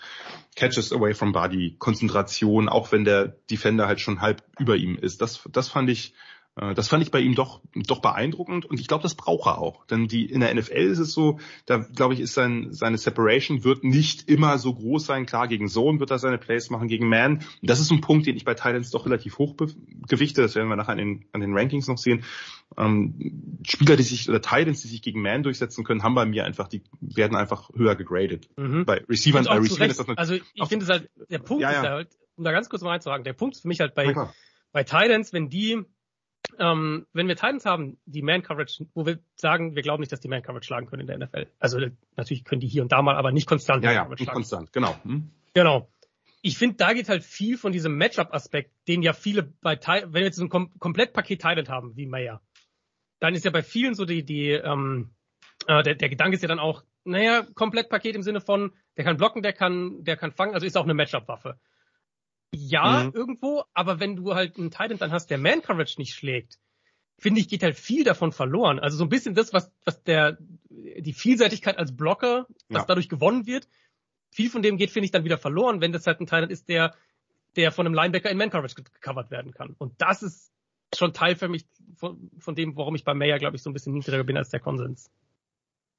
Genau, ich sehe das nicht, glaube ich, nicht ganz so negativ, nur ich habe Fragezeichen. Wir können ja gleich mhm. äh, unsere unterschiedlichen Grades dann nochmal anpassen, aber vielleicht sind sie gar nicht so unterschiedlich. Ich, bei mir ist auch kein, kein Top-3-Teil, denn so viel gesagt. Ähm, ich ähm, seine, seine Yards after Catch, um das nochmal kurz zu den, den ganzen Aspekt, Re Release, Route Running, Catches, äh, After Catch, ähm, den fand ich nicht überragend. Da fehlt einfach der Burst auf den ersten Schritten. Es ist einfach ganz viel One-Speed. Ähm, das hat mich so ein bisschen gestört. Er ist auch nicht besonders shifty. Relativ viele schnelle Tackles. Gelegentlich gibt es einen, einen, kleinen Inside-Cut, einen guten Inside-Cut, einen Move. Und ist auch keiner, der Defender so auf seinem Rücken mitschleift. Das ist zum Beispiel was, was Fryer Muth fand ich viel besser gemacht hat als Michael Mayer mhm. ähm, als Vergleich. Inline-Blocking sehe ich in der Tat positiver als du. Das fand ich doch grundsätzlich stark. Die Positionierung, die Leverage nicht immer, aber meistens. Das Movement in den beiden. Er bewegt das Target. Ich fand das Handplacement meistens gut. Er kontrolliert seine Blocks zumindest ausreichend lange, so auch so bei Combo-Blocks mit dem mit dem Tackle, wo er oder Screen-Vorblocker, Down-Blocks fand ich gut. Was ich nicht gut fand, war, wenn er so H-Back oder Offset gespielt hat, on the move, across the formation bei Split Zone, da fand ich quicke Targets verpasst, er hat er viel zu oft verpasst, Blocking im Raum insgesamt mhm. deutlich schlechter als Inline, auch wenn er im Slot gegen, äh, gegen Off steht, da, da, da wie es so schon heißt, das Setten der, der Füße, das, mhm. das vor dem Block, dass er, dass er sozusagen nicht im, im Move in den Block reingeht, sondern dass er diesen einen Schritt sozusagen sich in eine Base begibt. Das fand ich nicht besonders gut. Ich mochte seinen Erfurt als Blocker, den fand ich immer top, auch wenn er nicht ideal aufs Target trifft. Aber das würde ich so ein bisschen, also darum mixed back, aber ich finde Inline fand ich ihn schon, schon stark. Insgesamt für mich mega hoher Floor. Frage ist, wie viel mehr ist noch drin? Ich habe ihn mit so einer Early mit Second, ähm, also im Tier nach den ersten Titans, aber ich glaube einfach, der kann einem, der ist vielleicht nicht so spektakulär. Der hat jetzt nicht das, das krasseste Ceiling, aber der kann einem schon, schon relativ viel bieten. Und wie gesagt, jetzt darfst du gerne ihn mir noch, noch ein bisschen madiger machen, obwohl ich ihn ja schon eher madig habe im Vergleich zu vielen anderen. Na, also ich kann ja wunderbar deinen Einstieg an äh, übernehmen. Ähm, ist ja nichts falsch mit einem leichten Weißwein. So, es ist ja nichts. nichts nein, nein, nein, ähm, ich habe halt bei ihm ich fand ehrlicherweise, er wurde, ich glaube, er wurde halt sehr hoch gepusht, dadurch, dass er halt der Mittelpunkt dieser Offense einfach im Passspiel war. Das ist so ein bisschen mein Eindruck. Und dass er dann halt ein kompletter Titan noch ist, so, das hat ihn für mich im Konsens jetzt gesehen einfach ein bisschen zu weit hochgepusht, weil ich sehe ihn von der von der Grade her, also ich habe auch ich habe eine Mid-Second Round Grade, also sind wir relativ nah beieinander. Ähm, für mich auch die gleiche Grade wie Schoonmaker, so dass ihr ein mhm. Verhältnis habt. Ähm, ich fand ihn aber von der Grade her und von der Einschätzung her halt ähnlich wie Fryermuth oder Trey McBride letztes Jahr. Ist auch für mhm. mich auf dem Big Board in einer ähnlichen mhm. Range, so ich glaube zwischen zwischen 40 und 50 ist er da irgendwo. Ähm, und das ist ja nicht schlecht, aber ich finde der der Hype, den er halt hat, jetzt so im, im medialen Konsens, wissen wir, wir wissen ja gar nicht, wie die Teams mhm. den sehen, aber im medialen ja. Konsens, ähm, der Hype, den er da hat, finde ich, der geht halt ein bisschen zu weit, weil der, der, der zeichnet halt, finde ich, ein Bild, was ich zumindest von ihm einfach nicht gesehen habe auf Tape. Und das ist halt für mich, ich steige jetzt mal mit den negativen Sachen einfach ein, um es da mal ähm, ja. aufzugreifen. Ich finde halt, er ist ein, ein guter Allrounder, aber halt nicht mehr. Und das hat sein Value, das hat sein Value, damit, das ist eine Rolle, die in der NFL Offense, oder nicht in jeder, aber die viele NFL Offenses besetzen wollen, diesen Allround Tight End, der verlässlich gegen Zone ist, der verlässlich underneath ist. Ähm, aber ich glaube halt einfach nicht, dass er so ein richtiger Difference Maker ist auf dem nächsten Level. Mm, und bei mir geht es dann mit dem Blocking so ein bisschen los und da sehe ich ihn halt ein bisschen skeptischer als du und auch als der Konsens. Viele haben ihn ja als, als richtig guten Inline-Blocker. Ähm, du hast jetzt schon so ein bisschen diese Move-Blocking-Geschichte angesprochen, die, das ist auf jeden Fall, finde ich, ein wichtiger Punkt. Ich fand auch als Inline-Blocker, dass er mir zu häufig zu schnell den Zugriff verloren hat. Also, dass er einen Block setzt, erste, erste Sekunde oder was auch immer, erste, erster äh, Kontakt ist gut und dann verliert er aber seinen Zugriff auf seinen Gegenspieler. Das habe ich mir viel zu häufig notiert bei ihm. Ich finde auch, dass er nicht, wenn du jetzt so einen Teil siehst, ähm, wie du auch gesagt hast, man hätte eigentlich gedacht, dass der ein bisschen schwerer als 249 ist, rein vom Tape her, vom Eindruck, vom optischen Eindruck her. Ich finde halt nicht, dass er wahnsinnig viel Power hat in seinem Frame. Das ist irgendwie so, es ist in Ordnung, aber nicht mehr. Und das finde ich fällt als Block auf, das finde ich aber auch fällt teilweise nach dem Catch auf, ähm, wenn er halt durch Kontakt so arbeiten muss. Er bewegt sich gut, aber nicht herausragend, nicht so punkto Athletik, punkto Size. Er ist nirgends, wo ich gesagt habe, da, da ist er richtig, richtig gut. Und zwar ja auch die Tests bei ihm waren ja auch jetzt so okay. Ja. Halt so, ja. ja, in Ordnung, aber nicht mehr. Ähm, und das geht halt in den Punkt über dann auch, den ich eben schon angesprochen habe. Ich finde als Route Runner eben meistens eher überschaubar. Er ist halt gut darin, diese Underneath Zones zu besetzen. Das haben wir jetzt ein paar Mal schon gesagt. Aber ich sehe, ich habe echt Zweifel daran, wie konstant der Man Coverage schlägt. Mir fehlt so ein bisschen einfach die Dynamik in seinem Spiel. Mir fehlt ein bisschen die Trumpfkarte in seinem Spiel und dieses, er ist ein guter Allrounder, doch mal, Zweitrunden Great für einen Titan. Das war in den letzten Jahren war das häufig meine, meine erste Nummer 1 Titan in der Klasse jeweils. ähm, das ist immer noch eine gute Grade und, und ich glaube, ich habe in, in der Top 50 auch als Spieler.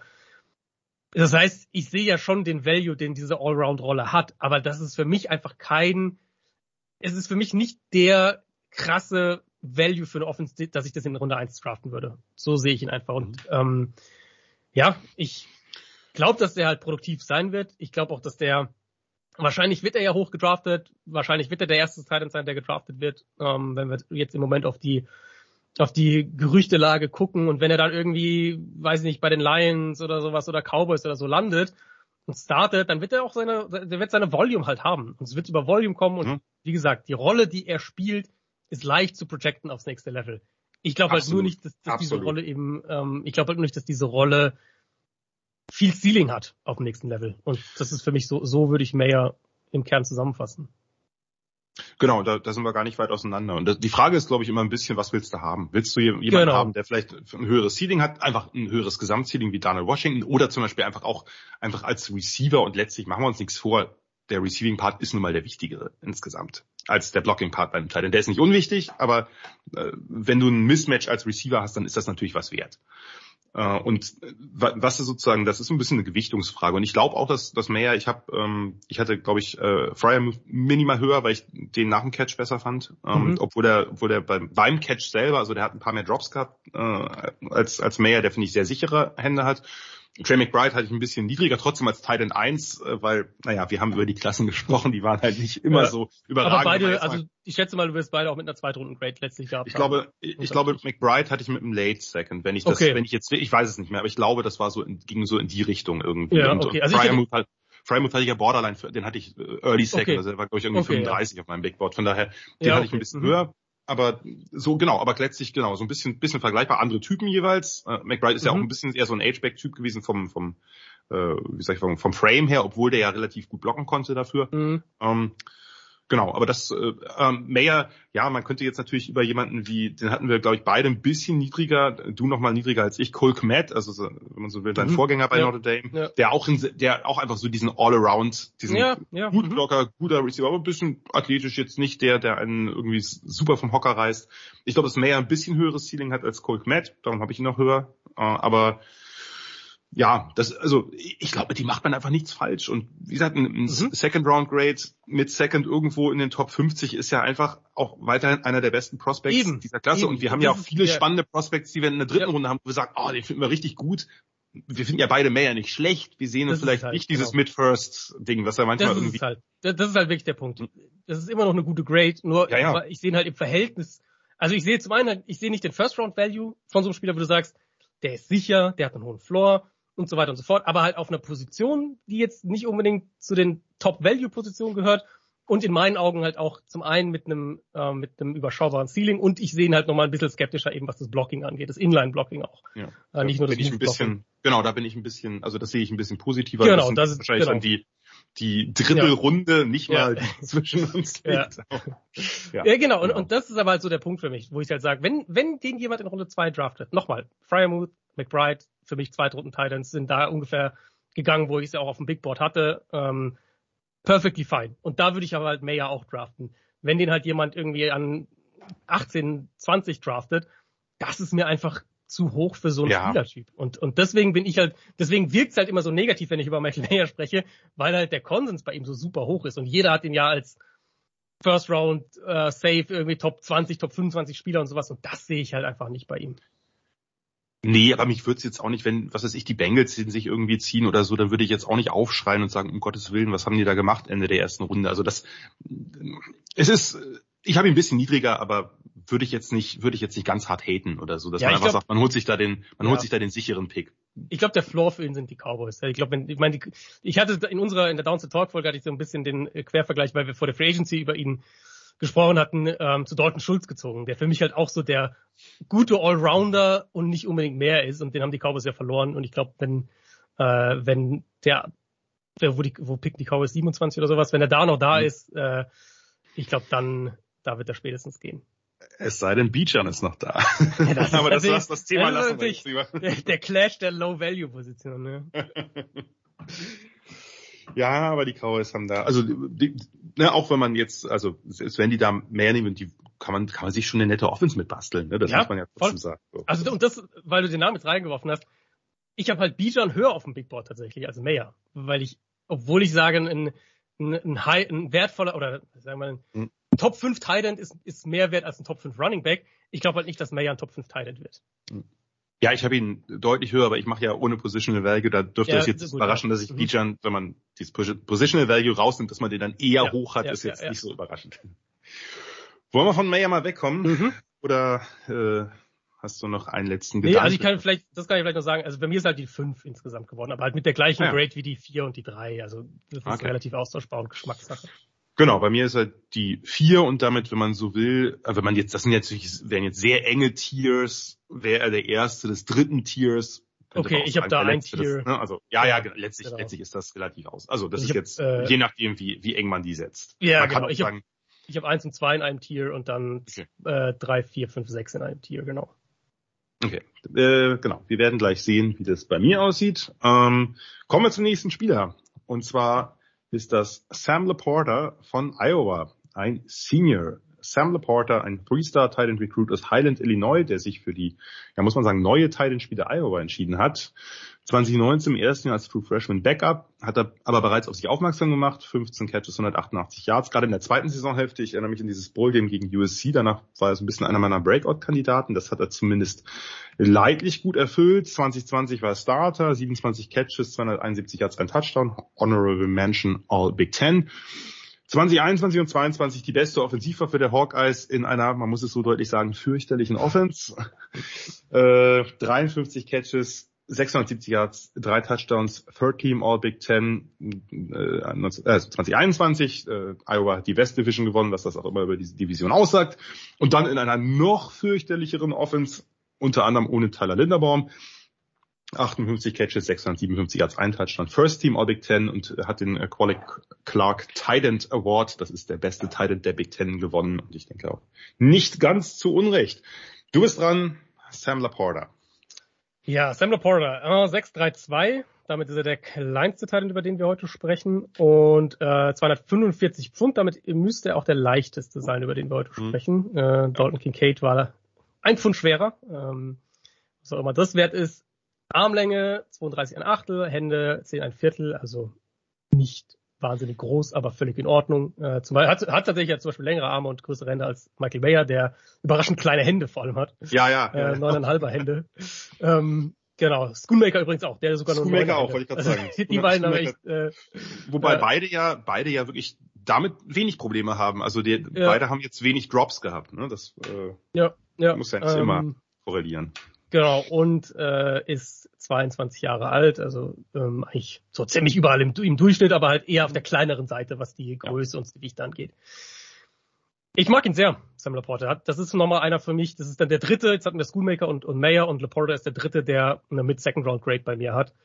Ähm, High-Volume-Receiver hast du schon ein bisschen was dazu gesagt. Ich mag ihn in der Rolle eben auch. Der zeigt Tempo-Variationen in der Route, der zeigt scharfe Bewegungen als Route-Runner der kann nach dem Catch Schaden anrichten. Ähm, hat ja auch athletisch dementsprechend getestet, guter Speed, gute Agilität und ich finde bei, bei Laporta überträgt das auch aufs Feld, zumindest eben als Receiver. Ähm, war der drittschnellste Teil in über 40 Yards, der zweitbeste im Cone. Das ist einer der vertikal. Ja, die, die, die Quickness-Werte waren richtig stark, ne? Genau. so deutlich sagen. Genau, also, total. Und das, also das willst du natürlich auch irgendwo sehen, wenn du einen 6-3 Titan hast. Ja. Du, du, sagst, okay, dann sollte der auch quick und agil sein und das ist er aber auch. Ähm, Laporta kann vertikal bedrohen, äh, der, der kann echt auch, ja, ich meine, der hat es ja teilweise auch gemacht bei Iowa, so als Ex-Receiver, äh, ja. entweder vertikal gehen oder auch zum Beispiel bei Inbreakern Cornerbacks schlagen. Das habe ich auch von ihm gesehen. Ja. Der beschleunigt schnell, ist schnell auf dem zweiten Level, hinterm zweiten Level der Defense. Das ist mir oft aufgefallen. Ich mag die Beschleunigung nach dem Catch. Ich mag die Bewegung, die, die, die ganze, äh, die Movement Skills, die er auch nach dem Catch hat. Das ist ein Teil, in dem du einen Screen geben kannst und der Schaden anrichten kannst. Das ist einer, der Körperkontrolle hat am Catchpoint. Also natürlich kommt er mit Limitationen, wenn du 6'3 und, und 245 bist. Jetzt, wir haben jetzt über größere Teile gesprochen. Ähm, Mayer ist zumindest ein bisschen größer, aber auch da nochmal ein bisschen schwerer. Also eigentlich alle, jetzt, über die wir gesprochen haben, sind entweder deutlich größer oder zumindest ein Stück weit größer oder auf jeden Fall auch, ähm, auch schwerer. Und Laporta ist da halt einfach ein bisschen, ein bisschen limitiert und das siehst du dann eben vor allem im Blocking.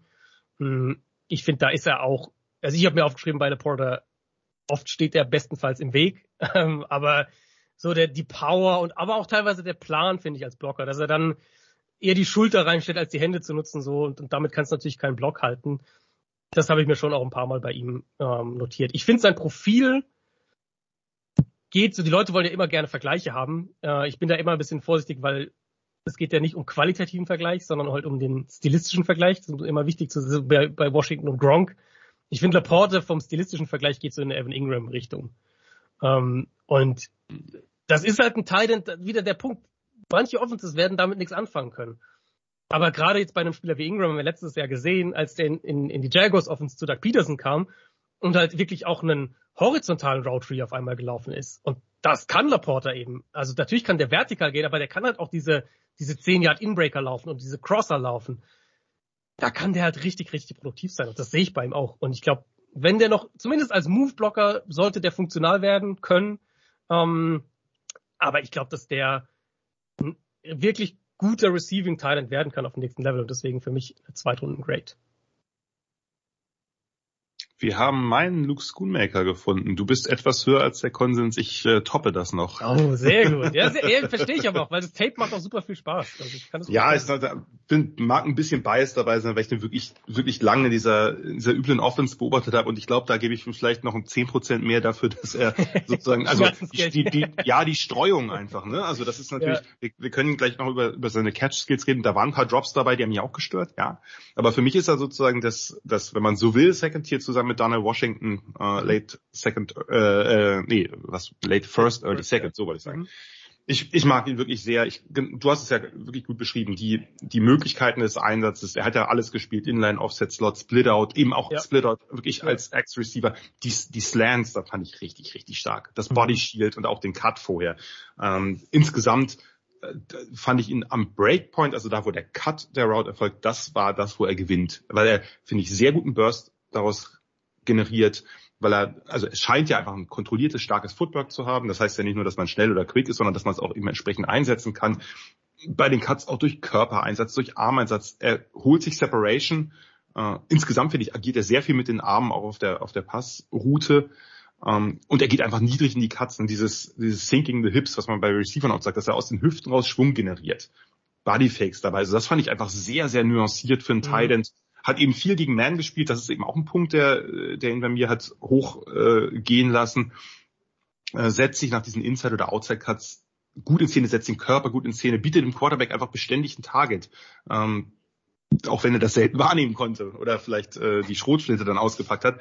Also das hat mir sehr gut gefallen. Die Catches selber, wie gesagt, vernünftige Hände, guter Radius, immer wieder ein Drop zu viel, der mich genervt hat, sonst hätte ich ihn noch höher.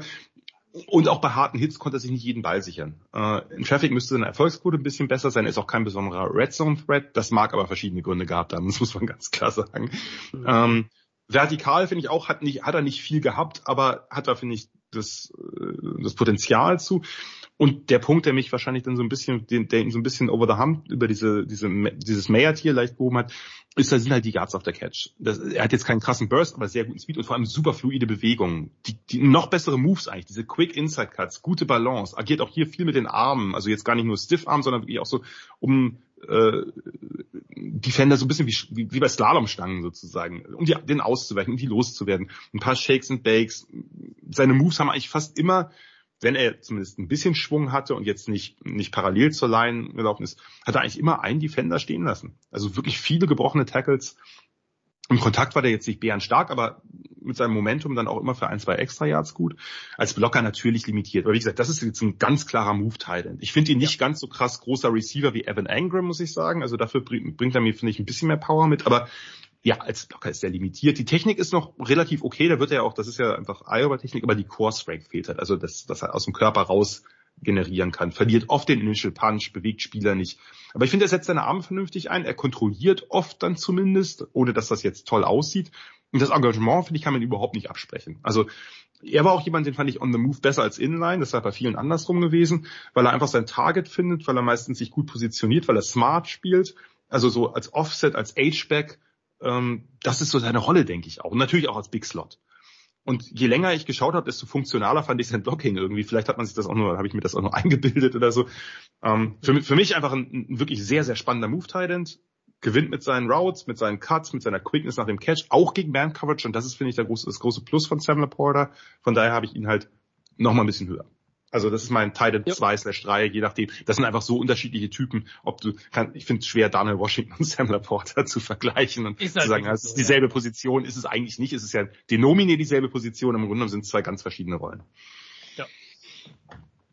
Gut. Äh, ja, immerhin haben wir, also unsere Rankings unterscheiden sich zumindest jeweils, also sind gar nicht so weit voneinander entfernt, aber jeweils doch relativ stark vom Konsens, oder zumindest signifikant vom Konsens. Mm, ja. Das ist gut. Kommen wir zum nächsten Spieler. Oder willst du noch letzte Worte zu Sam Laporta nö, verlieren? Nö, nö. Also ich, ich glaube halt auch, das ist so der typische Talent, der in der NFL produktiver sein wird als im College. Ja. Einfach. Also ja, das muss man ja. bei ihm halt einfach sagen. Und er war ja nicht unproduktiv. Ne? Also genau. Das muss man auch, ja, muss man genau. auch sagen. Wenn man gerade auch, wenn man jetzt äh, äh, Iowa Titans, klar, wenn man jetzt mal Hawkinson und Fan rausnimmt, aber Josh Kittle war ja auch relativ wenig produktiv, mm. weil der einfach ja. viel geblockt hat. Auch Sam Laporta musste ja viel blocken. Der ist ja nur, also er ist natürlich da ein bisschen limitiert, aber der hat da zumindest viel Erfahrung drin. Der ist jetzt nicht nur einfach Split-Out und Spiel-Receiver, sondern der musste eben auch, weil das einfach die Offense ist, die Iowa läuft, so, ob man sie mag oder nicht. Äh, also Spoiler, niemand mag sie, ähm, ist, äh, ist das ja trotzdem einer, der eben da zumindest ein bisschen Erfahrung hat und einfach auch ein bisschen Technik gelernt hat. Ja. Wenn er vielleicht noch, vielleicht kann er ja noch ein paar Pfund zunehmen, dass er ein bisschen mehr aus dem Körper auch noch Kraft generieren kann. Aber letztlich wird seine Rolle eine andere sein in der NFL, klar. Kommen wir zu einem Spieler, der, wir waren gerade bei einem eher kleinen Thailand. Hm. Jetzt sind wir bei einem nicht ganz so kleinen Thailand. Ja, Zach Coons, 6, 7, 255, ein Riese, lange Arme, 34er Arme, 10 ein Viertel Hände, also alles groß und das wird nur noch getoppt davon, dass er unglaublich athletisch ist. 455er 40 Time, 40er Vertical, 128er Broad Jump und dazu auch noch die Quickness. 412 Shuttle, 687 Cone und eine 23er Bench, also Power ist auch da. Come on, einfach also ein, ein Titan, wenn man so will, aus dem Labor. Mm. Ja, Kuhns bei Old Dominion ist weniger weniger Inline eingesetzt worden, eigentlich meistens Offset oder Split Out und oft auch viel als Big Slot. Ich fand den interessant, sagen wir mal. Ja, das ist jetzt kein Top Prospect, aber er hat doch einiges, finde ich, auf dem man aufbauen kann und ein bisschen anderer Typ, als ich das erwartet habe. Ähm, Komme ich gleich drauf. Ich mochte seinen Release, der ist dynamisch, der ist explosiv, der ist fast bei einem, wie bei einem Receiver, also auch der Vergleich zu den Old Dominion Receivern fand ich, da sah das richtig gut aus, bekommt schnell Route tiefer auf dem Stem, hat so ein bisschen Strength oder Balance-Issues, konnte ich nicht ganz äh, voneinander unterscheiden, also kann von seiner Route manchmal abgebracht werden. Ist kein richtig profilierter Route Runner, aber läuft, und das klingt jetzt ein bisschen seltsam, läuft trotzdem manchmal richtig starke Routes. Also die Cuts bei In-Breaking Routes, bei Out-Breaking Routes, der explodiert aus dem Break, bekommt sofort einen Schritt Separation. Das fand ich richtig stark. Habe ich auch, vielleicht habe ich die falschen Tapes gesehen, aber das habe ich sonst nicht so oft gelesen. Auch bei vertikaleren Cuts, also Post Routes, Corner Routes, nimmt sehr, sehr viel Schwung mit. Die ersten zwei, drei Schritte danach fand ich stark. Manchmal auch sogar mit einem Headfake vorbereitet, also dass er mit dem Kopf sozusagen in eine Richtung sich bewegt und dadurch vielleicht so ein kleines Dietz gibt, äh, dem, dem Defensive Back und dann aber doch in die andere Richtung ausbricht. Am Breakpoint mit, mit Arm-Moves, auch schnellen Armor wie so ein Swim-Move hat er sich oft die richtige Position gegenüber dem Defender gesichert. Ähm, aber dann gab es wieder Plays, da hat er sich, also zum Beispiel das, das, das Drehen nach den Cuts zum Quarterback, zum Play zurück, das ist oft nicht schnell genug gewesen, dadurch sind ein paar Bälle incomplete gegangen. Und am Catchpoint war er ein bisschen raw, sag ich mal, ein bisschen roh. Das war nicht alles schlecht, aber das war halt inkonstant. Er müsste seine Size besser ausspielen, so das Timing der, der Sprünge, wenn der Ball hochkam und auch die genuinen Ballskills, das war so ein bisschen off. Das war, das war nicht, wie gesagt, nicht immer mies. Also wenn es gepasst hat, hat er natürlich einen riesigen Catch Radius. Aber das hat's halt nicht immer. Ähm, auch so das Body Shielding, also dass er seinen Körper quasi als als als Schild einsetzt, damit äh, Defensive Backs von hinten nicht mehr ins Play zurückkommen, wie das zum Beispiel in Daniel Washington super macht. Das ist nicht besonders ausgeprägt gewesen. Auch im, im Kontakt, die die Hände waren nicht so strong, sondern der hat sich dann durch einen Hit ist der Ball dann noch ein, zwei Mal incomplete mehr gegangen. Mm. Und vor allem war es so ein bisschen so, dass sein, sein, seine Bewegung, sein Momentum, wenn der Catch kam, das hat er dann oft unterbrochen, um den Catch zu sichern, äh, fand ich. Das, also der war dann da, aber er konnte nicht so den Ball on the fly, sag ich mal, mitnehmen. Mhm. Am Catchpoint, also am Catchpoint fand ich ihn nicht so gut, wie er eigentlich hätte sein müssen. Die Routes fand ich deutlich besser als, als wahrscheinlich der Konsens. Am Catchpoint war so ein bisschen Fluidität, Body Control. Er hat, er wirkte so ein bisschen stiff, obwohl er diese Top Quickness Werte hat. Das gibt's einfach manchmal. Ähm, er hat kaum Drops gehabt, also das Catching selber hat mir, also ist effizient, aber die Technik sieht nicht übermäßig smooth aus. Das war mehrfach nachgreifen. Und auch diese Bälle, die man, die sozusagen so ein bisschen am, äh, wie soll ich sagen, am, am, am, Hand, äh, am Handgelenk sozusagen, die er damit greift und nicht wirklich mit den Fingern. Ähm, das äh, auch Body Catches gab. Das sieht manchmal ein bisschen awkward aus. Es hat grundsätzlich geklappt, aber das fand ich nicht ganz so smooth. Nach dem Catch, ja, ist halt einfach so ein, das, was man, wo man oft liest, so, High-Cut oder Leggy. Der hat einfach diese, diese elendlangen Beine und dadurch mhm. wirkt er jetzt nicht so wahnsinnig explosiv, hat auch wenig Yards nach dem Catch gemacht. Als Blocker ist er nicht anders heißt, aber hat zu wenig Power, zu wenig Balance, wurde inline auch nicht so viel eingesetzt, vielleicht aus Gründen, aber das lag sicherlich auch ein bisschen an der, am, am Scheme, ist einfach eher der Big Slot gewesen. Und, und wenn, also wenn er inline eingesetzt wurde, da waren schon auch richtig miese Raps dabei, was Positioning angeht, was Handeinsatz angeht, was Timing angeht. Die Hände kamen sehr weit von unten. Ins Vorblocker ist er viel zu viel mit der Schulter reingegangen in den Gegner, nicht mit den Händen. Bleibt allgemein nicht square, also nicht sozusagen nicht in diesem äh, parallel zum Gegenspieler. Immer wieder die Schulter. Ich meine, Junge, du hast lange Arme, benutzt die doch mal. Das ist doch, das ist doch ein Vorteil im Blocking. Äh, Im Passblock lassen wir äh, vielleicht nicht unbedingt drüber reden, weil da war einfach wirklich keine Base da. Da ist er, lässt er sich durch, durch Force allein, nicht mal durch Power sofort aus der Balance bringen. Ja, sehr Kunz, ungewöhnliches Profil. Ich habe den dennoch mit einer Fourth Round. Ich, es wird mich auch nicht komplett schocken, wenn jemand Ende der dritten zugreift und auf die Upside zockt, weil letztlich ist er für mich momentan ein Big Slot mit Top Athletik, bessere Route Running Skills als gedacht, insbesondere bei seinen Cuts, am Catchpoint zu inkonstant, teilweise auch raw. Ähm, warum, ja, also genau, als Blocker ist er kaum zu gebrauchen, jetzt muss ich kurz in meine Notizen gucken. Äh, die Skills sind dennoch lecker, der ist kein reiner Athlet. Ähm, warum hat er nur unter 10 Yards pro Catch bei diesem athletischen Profil? Das war nicht nur das mhm. Kurzpasssystem der Monarchs, sondern das lag ein bisschen auch an ihm, denke ich. Aber wie gesagt, ich finde ihn nicht unspannend, trotz allem. Ähm, ich bin in der Grade recht nah. Ich habe ihn ein bisschen negativer. Ich habe ihn mit einer späten vierten, frühe fünfte Runde Grade. Okay. Also an dem Cut dann da quasi. Ähm, für mich, also ich will auch nicht, ich will auch nicht ausschließen, dass der irgendwo Ende Tag zwei geht, aber für mich ist es dann, wenn du den in der Range nimmst, für mich schon ein krasser Upside-Pick einfach, weil er ist halt ein ja, ja. Freak irgendwo. Ähm, der, der, gehört da nicht hin gerade vom genau. Tape, aber genau. es, es würde mich nicht schocken, wenn jemand sagt, daraus machen wir eine Mismatch-Waffe oder so. Das war genau, genau, das kann ich mir auch vorstellen. Ich meine, weil es wird jetzt nicht unbedingt jedem was sagen, aber halt ein 10er Rust-Score ist natürlich, ja, besser geht's halt nicht. Hat er wirklich durch die Bank weg Elite getestet einfach. Hochsprung, Weitsprung, Shuttle Cone. Ja, wirklich, wirklich krass. Ähm, hat auch eine athletische Vorgeschichte in dem Sinne. Schon 2017 habe ich gelesen, hat er die, ähm, die State Championship über 110 Meter Hürden gewonnen. Also das ist schon einer der, ja, Athletik war nie ein Problem bei ihm, sag ich so. Wahrscheinlich ähm, nicht.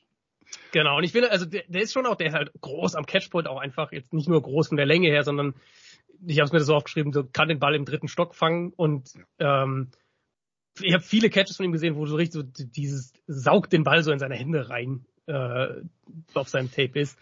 Ich mag sein Ball-Tracking auch in der Bewegung. Ähm, ich glaube, da ist, ist Upside auch noch da, was, was so eine vertikale Rolle angeht, weil ich finde, ähm, wenn der in die Seam sprintet und dann den Ball wirklich so über den Kopf runterpflückt, das macht er schon echt gut. Also da, da sieht man schon Hand-Eye, Coordination, Ball-Tracking, diese Sachen, die sind da. Ähm, und was du auch aufgeschrieben hast, das, also ich habe es ein bisschen anders formuliert, aber ich glaube, wir haben das gleiche gesehen. Ähm, diese leicht, ich, also ich habe es aufgeschrieben, leicht überraschend, weil man es nicht denkt bei der Größe, aber leicht mhm. überraschende Körpertäuschung in der Route. Ja, ja. Also, diese, ich finde, er läuft Routes ehrlich gesagt nicht auf hohem Tempo. Ähm, aber ich finde, in der Route zeigt er halt wirklich ein, ein, das ein Plan. Also, dass er halt mhm. eine Idee hat, wie er jetzt diese Separation kreieren will. Ja. Ähm, ja, warum trotzdem nur späte Vierte für mich? Ich finde, ähm, bei der Statur ist es auch irgendwo nachvollziehbar, aber ich fand den, wenn er mal geblockt hat, schon auch noch echt problematisch. Also das ist halt natürlich schwierig für ihn, eine Leverage aufzubauen. Ähm, wenn man ihn auf Tape sieht, er ist halt super lean einfach und 6'7, 255 das schreit es ja quasi schon raus. Ähm, ich würde ich würd auch vermuten, dass er mit 250 oder Sub gespielt ja, hat. Kann gut sein, ja. Ähm, und dann ist halt so ein bisschen die Gefahr, dass der doch auch eher eindimensional in der Rolle ist, weil selbst als Move-Blocker, nee. wo ich jetzt sage, wir kommen ja zu Kincaid gleich noch. Und ich finde, Kincaid als, als Move-Blocker hat er das auch gut gemacht und hat, hat da eine gute Rolle, kann da eine Rolle auch in der NFL, glaube ich, spielen. Selbst da fand ich halt Kunz schon noch mega roh einfach und ich weiß nicht, wie viel er sich da entwickeln kann. Deswegen, der hat super krass getestet. Der ist, wie du gesagt hast, die ich voll mit als Route Runner überraschend schon advanced. Ähm, aber ich glaube, also ich habe schon ein bisschen Zweifel, wie viel davon sich ja. ihn dann auf die NFL überträgt. Äh, was wir, glaube ich, nicht gesagt haben, Knieverletzung gehabt im Oktober. Ja. Meine, er konnte jetzt die Tests machen Warum? und so weiter. Äh, aber eine OP auch, ich glaube, eine Kniescheibe, was bei ihm auch eine OP gehabt, äh, dadurch eben nur die fünf Spiele letztes Jahr. Das ist ein Upside-Pick, der vielleicht so, vielleicht so ein bisschen, äh, wenn du, wenn du den Spielertyp Musgrave haben willst, aber Musgrave nicht kriegst, vielleicht nimmst du an Tag drei dann Zach Coons. Ähm, aber ich habe schon bei ihm doch deutliche Zweifel, inwieweit sich das bei ihm auf die NFL überträgt. Ja, die beiden finde ich schon, schon noch ein bisschen unterschiedlich, aber das liegt daran, dass ich Musgrave im, im Blocking, glaube ich, ein bisschen bisschen oder Ja, deutlich ja, höheres stimmt, Potenzial ja. ein. Äh, und ich weiß, wie gesagt, was ich was ich seltsam finde, ist, dass er eben dieser vertikale Threat nicht war bisher. Und Das ich meine, das ist eine, ja, das ist eine. Offense, die durchaus auch vertikal gespielt hat. Ich, die, ich glaube, das liegt ein bisschen an dem, an diesem Punkt, dass er am Catchpoint nicht besonders äh, profiliert ist, dass er, er hat ja, du hast ja recht, er hat ja diese Bälle, die er aus dem dritten Stock holt, aber manchmal springt er falsch und dann kommt er schon wieder runter und der Ball Mhm. Ja. segelt über ihn oder so. Das, das, Ja, das ist einfach, also- also, das, so inkonstant, also manchmal denkt man, aber so deutlich inkonstant, dass man denkt, Ja, den müsste er jetzt eigentlich, er müsste zumindest die Hände an den Ball kriegen, also nicht, nicht schon wieder Ja. im, im Abflug begriffen sein. ja. Ich weiß es ich, nicht. Ich, ich glaube, wo er, glaube ich, halt, vielleicht, ich weiß nicht, vielleicht, ich habe jetzt ein bisschen All-22 von ihm geschaut, ähm, da müsste ich vielleicht auch noch mehr sehen, aber ich glaube, wo, wo er halt besser sein könnte, und das ist dann vielleicht, also wo ich sage, da ist vertikal mehr drin und vielleicht, das lag vielleicht auch am Quarterback dann oder so. Ähm, ich fand ihn halt echt gut darin, wenn er in die Seam Route, Seam Route geht, dann diese Bälle, die über ihn quasi fliegen, Ja. aus der Luft Ja. zu pflücken. Diese Over-the-Shoulder-Catches. Genau, quasi. genau. Und ich, ja, ja. wenn er da vielleicht zum Quarterback kommt, der die ihm konstanter platzieren kann, vielleicht kriegst du dann dieses, er fängt irgendwie, weiß nicht, fünf, sechs Deep Catches oder sowas. Das kann ich dann schon Mhm. bei ihm sehen. Mhm. Ja. Ja, also will ich, will ich nicht widersprechen. Ähm, ich, wie gesagt, das- das ist, man darf in diesen Regionen nicht mehr von Boomer Bass reden, weil der hat einfach einen relativ niedrigen Floor, aber durchaus ein gewisses Ceiling. Also einfach als, Genau. als irgendeine Art von Mismatch-Waffe. Ja. Jetzt nicht im Blocking, wie, wie es in Donald Washington ist, also nicht all around. Aber ich, ich könnte mir schon vorstellen, bei einer guten Entwicklung, einfach aufgrund, also wie gesagt, der hat, es gab keinen athletischeren Titan bisher mit der Größe. Das Ja. muss man so deutlich sagen. Das, das ist, äh, in der Hinsicht ist er wirklich fast noch mehr Unicorn. Es überträgt sich nur nicht so aufs Feld wie als, als ein Jelani Woods oder ein Daniel Washington. Nur, ja, es ist einfach noch nicht viel da. Oder noch nicht so viel da. Und in, Mhm. und in einigen Bereichen ist es nicht konstant wenig da, sondern es ist in einigen Bereichen relativ viel. In anderen Bereichen braucht er wirklich noch sehr, sehr viel Ja. Zeit und darum. Klar, du kannst natürlich gucken, ob du den am Anfang vielleicht irgendwie so als, als Red Zone Waffe einsetzt und wenn er sich, wenn er zeigt, dass er das mit den, im Catchpoint, mit den Jumps und so ein bisschen besser kontrollieren kann. Wie gesagt, es gibt ja diese Plays auch in sehr gut. Ja, Nur halt nicht immer. ja. Und dann reden wir halt über einen Spieler, der 50 Senior ist, der bei Ja. 24 wird, der ist halt zwei Jahre älter als jetzt zum Beispiel Washington in, in dem Vergleich. Ja. Ja, ja, ja. Ja, dennoch äh, ein Spieler, also wie gesagt, ich, äh, früher hätten wir den irgendwo als Nummer 4 Thailand gehabt. Das kann gut sein, ja.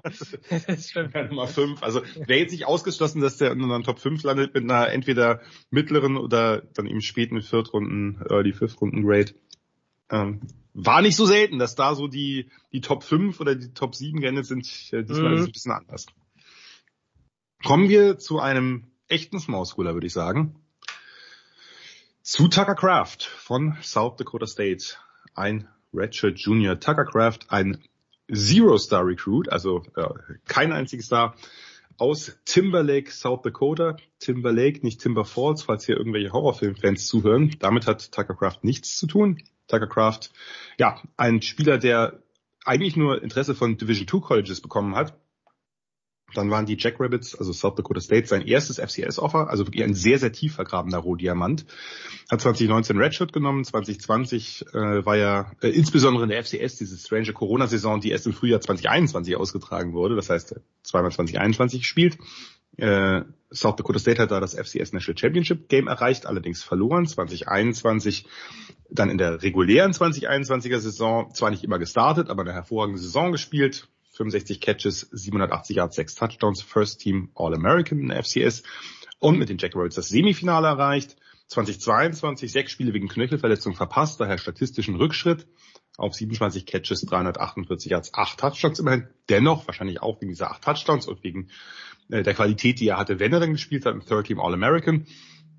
Und die erste National Championship ähm, der Jackrabbits gegen das übermächtige North Dakota State gewonnen. Also die erfolgreichste, äh, war erfolgreichste Zeit dieses Programms hat Tucker Craft also entscheidend mitgeprägt.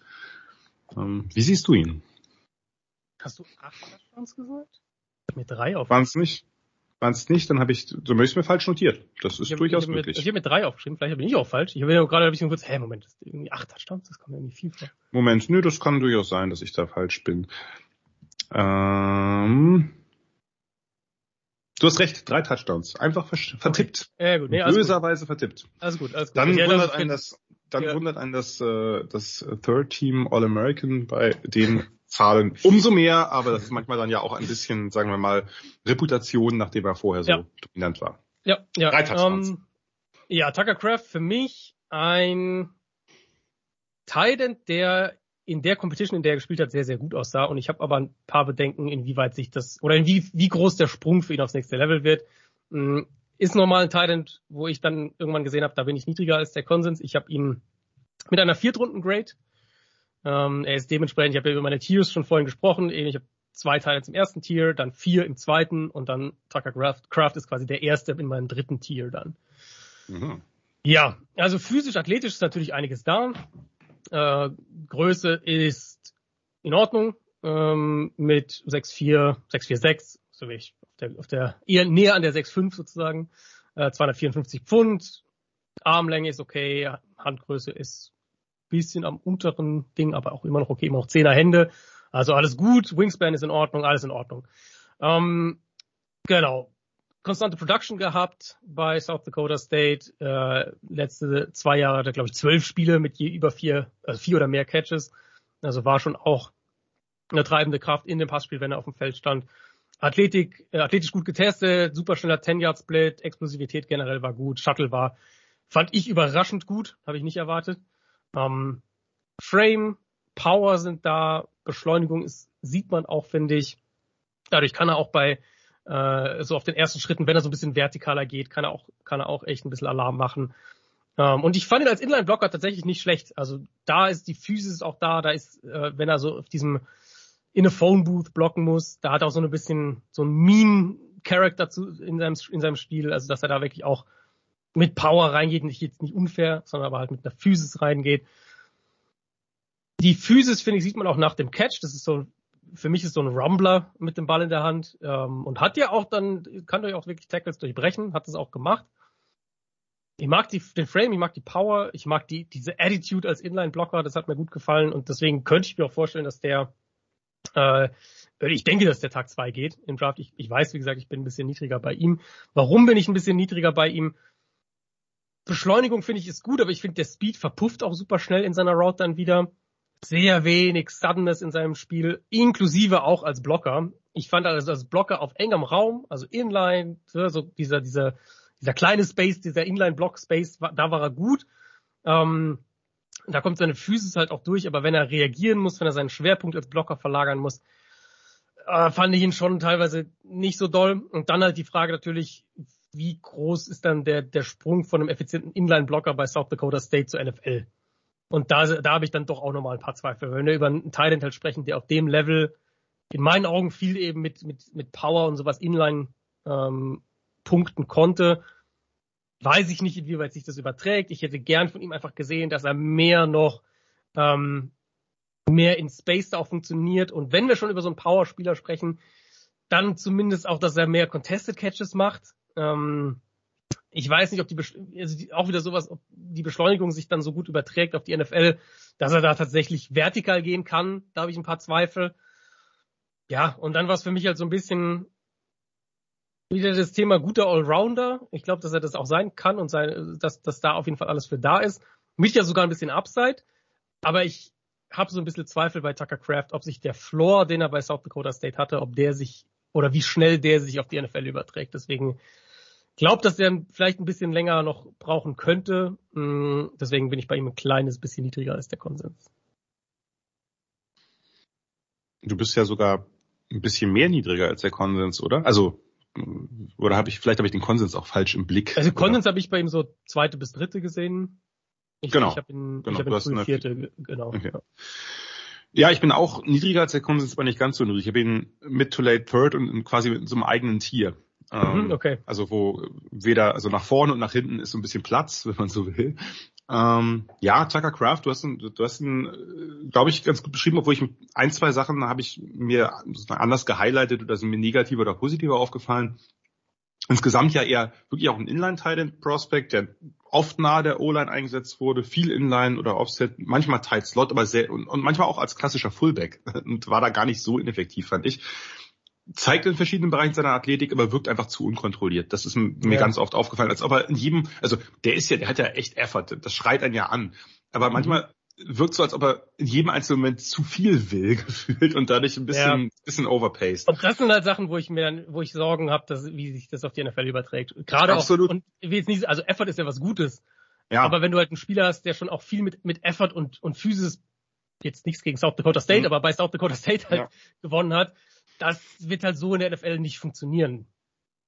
Zum, ja, zumindest nicht so einfach. Da muss noch Genau, irgendwas ja, kommen. Ähm, genau. Ja, also Route Tree fand ich eher basic, nicht besonders harte Cuts. Effektiv gegen Zone oder Off, also das, was nennen wir es beim Namen etwas einfacher ist. Ähm, Route Run nicht nicht total urgent, findet Spots in Zone, bietet sich bei Crossern an, das fand ich alles solide. Hat ja einfach insgesamt sehr, sehr viele dieser, dieser Comeback-Plays, also Hooks, Turns, ne, also irgendwelche ähm, Curls, äh, und eben diese Leak-Outs in die Flat. Das waren so, finde ich, die zwei Sachen, die am meisten vorgekommen sind. Ähm, ich weiß nicht, ob er wirklich als Seam-Threat werden kann. Also Release ist okay, aber der Burst, der Longspeed höchstens Mittel, das hast du ja auch gerade beschrieben, das fadet so ein bisschen aus. Also die ersten zehn oder die ersten fünf Schritte sind vielleicht besser als die nächsten 15 oder so. Mhm. Hände fand ich okay, ein paar, paar zu viel Bodycatches bei akkuraten Bällen. So entstehen ein paar Drops. Ra Radius fand ich okay.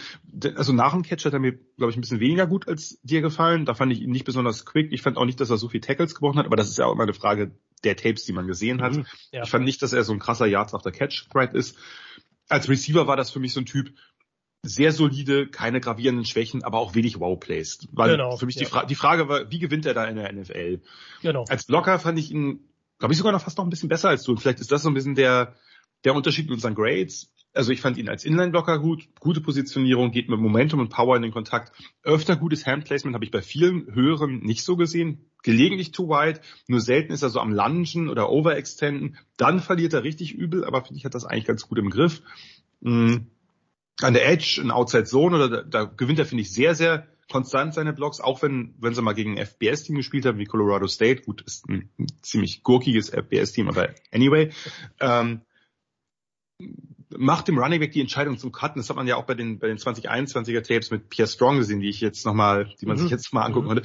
Finde ich, macht die, macht die Entscheidung zum Cut leichter als bei jedem anderen, also, also als die meisten anderen Titans der Klasse. Ich war ja bei Pierre Strong auch ziemlich niedrig, ähm, weil ich finde, der hat halt viele gute Lanes bekommen und ist halt so, hat halt nicht viel mehr außer Mhm. One Cut and Go Zone Run gehabt. Aber äh, das spielt jetzt hier keine so große Rolle, da sollte sie zumindest nicht spielen. Als Lead-Blocker fand ich ihn besser als du, glaube ich. Also äh, ich fand ihn insgesamt im Blocking kontrollierter als im Pass-Game. Er schlägt mit Force ein, mit guter Leverage. Er lockt, also dieses Locking des Defenders, wenn er wirklich den, den Square aufnimmt und dass der einfach nicht um ihn rumkommt. Ja. Insgesamt fand ich, was ich, was ich, was, was mir positiv aufgefallen ist, wie viele verschiedene Blocking-Assignments er hatte. Also das haben auch ganz wenig, fand ich ganz wenig Titans in der, NF, äh, in der FBS gehabt. Äh, ja, Pass Pro nicht immer pretty, aber gut, das, was erwartet man da, ne? Aber ich fand er auch da, wenn er den, wenn er die Hand an den, den äh, Edge bekommt, dann dieses Riding, ne, dass man ihn so in Mhm. seinem ein- eigenen so ein bisschen rumführt. Insgesamt der Effort, auch Top Second Effort, wenn er den Block verliert. Es gab mehrere Plays, wo er den Block initial verloren hat, spät ins Play zurückkommt und den Defender doch noch aus dem Spiel nimmt. Tough, physical. Ich fand ihn guten Allrounder. Die Frage ist so ein bisschen, wie viel Gefahr wird er im Passing ausstrahlen? Ich glaube, dass das Blocking sich zumindest funktional auf die NFL übertragen lässt, ähm, trotz South Dakota State. Und darum habe ich ihn wahrscheinlich ein bisschen höher. Aber für mich eben auch kein Second Rounder, sondern eher Mid-Late Third. Äh, so im, ne, im Bereich, Mhm. also für mich, für mich noch im Bereich der Top 100, für dich knapp draußen. Genau. Ähm, aber letztlich haben wir ihn ja relativ ähnlich. Ich sehe sein Blocking, glaube ich, ein bisschen positiver. Aber wir haben beide Fragezeichen, was so, was die Übertragbarkeit des Passspiels und wo er da wirklich, natürlich wird der Bälle fangen, nur das war mir alles zu basic. Das war wirklich so viel Ja. Hooks und so viel Flat Routes und dann hat er, macht er vielleicht ein paar Yards. Aber so ein krasser Athlet ist er dann eben auch nicht. Ein guter Athlet, aber für mich zu wenig nuanciert. Und Ja. irgendwie zu viel, zu viel Freestyle. So, ah, jetzt muss ich irgendwie, äh, weiß ich nicht, das war alles, da muss man ihn vielleicht, vielleicht, dem muss man vielleicht einfach erstmal einen Tee geben, äh, ein bisschen gucken, dass der so runterkommt und dann quasi nochmal Footwork und Cuts und sowas, ähm, ja, ein bisschen besser beipulen. Ich weiß Ja. es nicht. Ja, ich hätte jetzt gedacht, dass du irgendwie ein, ein, ein Kraftbrühespiel oder sowas reinbringst, aber gut. ähm, Nein, nein, nein. Ich habe auch die Power, habe ich auch keinen Witz gemacht. Wie gesagt, Ja, meine, ist schön. bei, bei mir Sehr- ist es, bei mir ist, bei mir ist es disziplinierter als Tucker Ja, ja, ja. ja. Gut, Ja, also, ja, gehe ich auch voll mit. Ich meine, ich würde ehrlicherweise sagen, als wenn jetzt nur das College-Tape angucke, ist er wahrscheinlich der beste Blocker hinter Washington, den ich gesehen habe in der Klasse. Ja, ich fand, ich fand ihn richtig gut. Hat mich Aber überrascht, hätte ich nicht gedacht. Genau, ja, genau. Aber, aber ich, ich habe halt so ein bisschen, ich habe halt mehr Zweifel einfach, wie viel davon sich auf die NFL überträgt. Und dann ist er für mich wahrscheinlich so das, was wir beim, beim Mayer vorhin gesagt haben, so der, der gute Allrounder und nicht viel mehr. Und halt bei Kraft sehe ich halt als Receiver weniger dann im Vergleich jetzt zu Mayer. Ja, und deswegen ja, ist er dann für mich. Und wenn ich dann halt so ein bisschen mehr Sorgen habe, ob wie viel von dem Blocking sich überträgt, da ist er für mich dann halt schon ein Tier dahinter und eben in, in der, in der ich habe ihn in der frühen vierten Runde mit, ja, wenn den jemand Ende Runde drei nimmt, ist es ja jetzt auch, da reden wir über, über Ja. Nuancen letztlich und wer ihn halt Ende Runde drei nimmt, würde ihn Ende Runde vier nicht mehr kriegen und das ist dann aber auch okay, aber ich glaube, dass der Impact auf dem NFL-Level bei ihm einfach nicht so groß sein wird. Nee, ich kann mir vorstellen, dass das okay ist, dass das, der, der hat definitiv Starterpotenzial, könnte ein solider Starter werden. Viel Genau. mehr sieht wahrscheinlich nicht. Aber das sind halt, das ist ja dann auch wieder die Frage, du hast recht, ne? wenn jemand jetzt vielleicht entweder keinen Viertrunden-Pick hat oder nur einen späten und irgendwie vielleicht ein bisschen mehr in ihm sieht, vielleicht auch in den Workouts gemerkt hat, Mensch, da kann man was entwickeln, dann nimmt ihr den halt Ende Runde drei. Genau. Ja. Und es kann ja auch gut, gut sein, ich meine, wir reden jetzt noch über einen Thailand, äh, und Kuhns wird halt später, also denke ich, wird ein bisschen später gehen. Ja, ich denke auch. Ähm, es kann ja einfach gut sein, dass halt diese, diese ersten fünf, sagen wir, die, die fünf großen, ähm, für die meisten die fünf großen, also Mayer, Kincaid, Musgrave, Washington und Laporta, dass die halt einfach Mitte Runde zwei, Ende Runde zwei weg sind.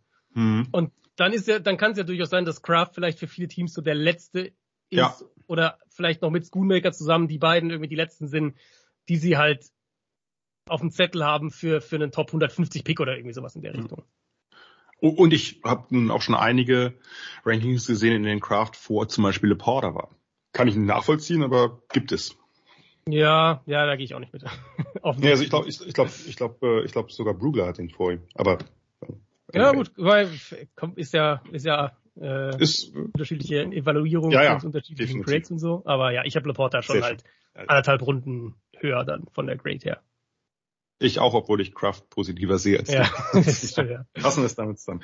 Kommen wir zum Ende und ich denke zu einem der Spieler, die vielleicht dann doch noch ein kleines Highlight sind.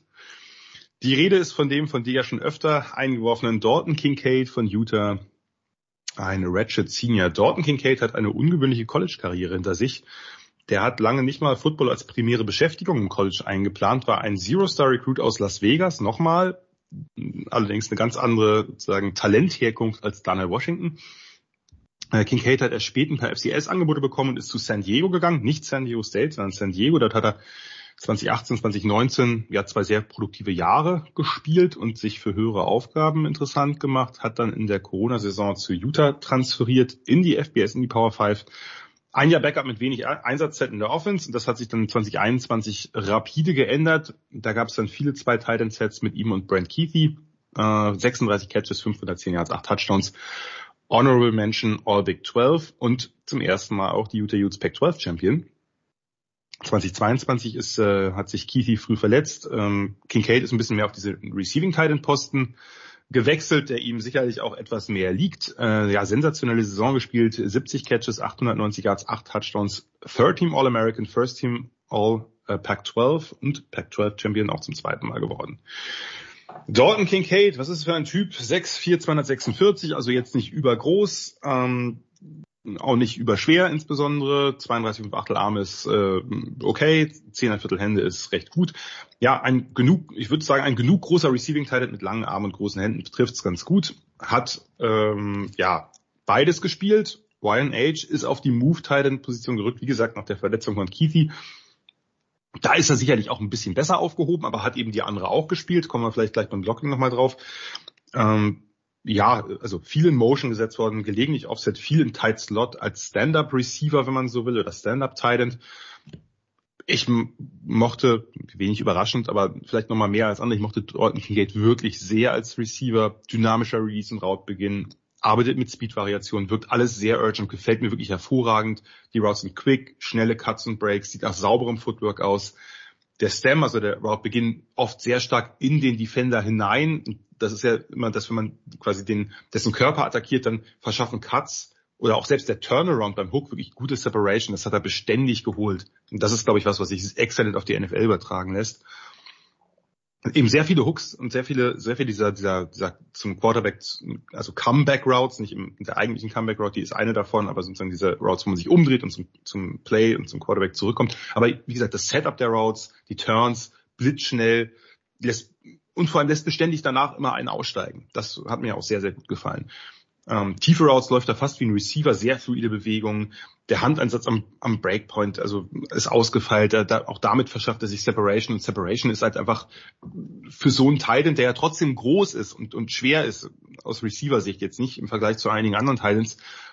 Das, glaube ich, macht ihn für die NFL extrem attraktiv ich fand, er versteht Zone-Konzepte, er versteht auch Coverage-Konzepte, findet underneath immer wieder den freien Spot. Das fand ich wirklich fantastisch. Sehr weiche Hände, fängt easy in der Bewegung, hat wirklich kaum Drops und einen, einen riesigen Catch-Radius. Pflückt hohe Bälle, in Man über Defender gelegte Bälle locker aus der Luft, verliert den Stride nicht, also den, sein, seine Bewegung, sein Movement nicht.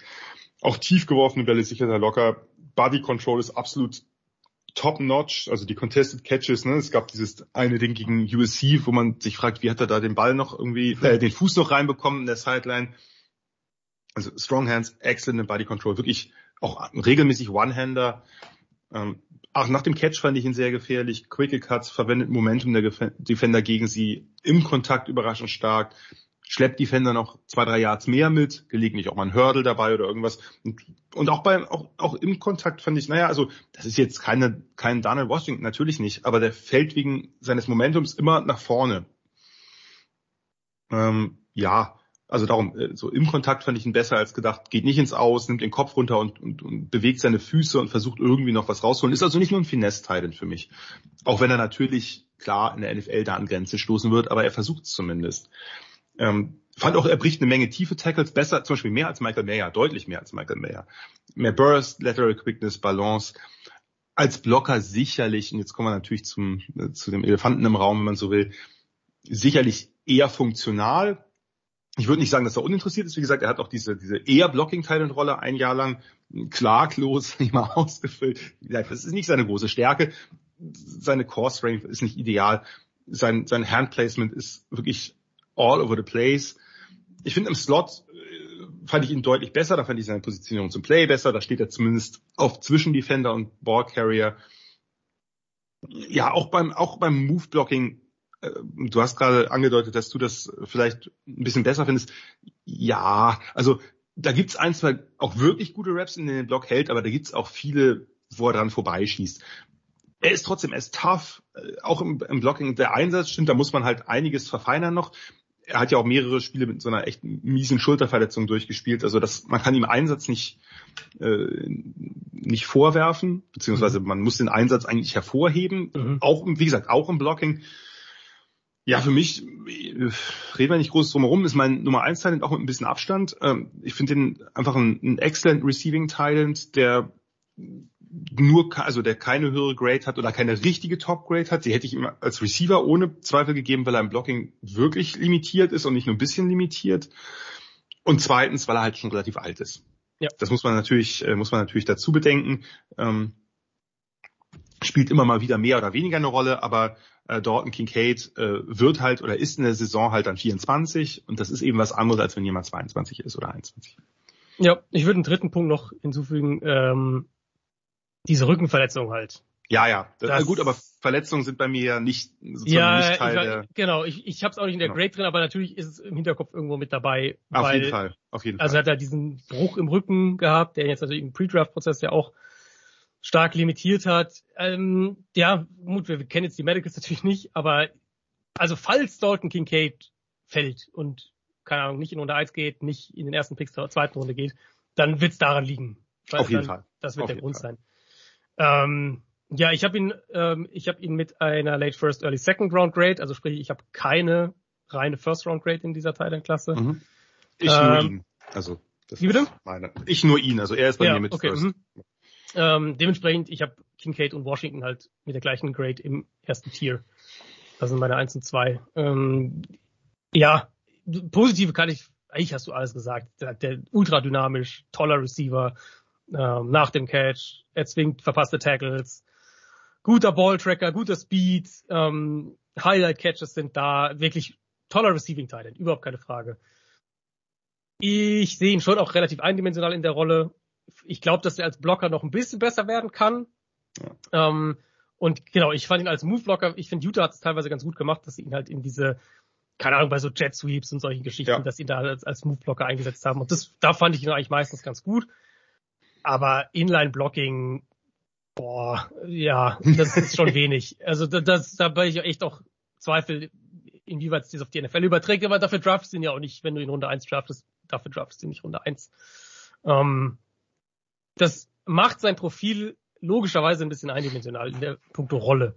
Ähm, und für manch, also für manche Offenses, sind wir bei dem Punkt, äh, schön den Bogen zum, zum Anfang, für manche Offenses wird es einfach nicht so attraktiv sein.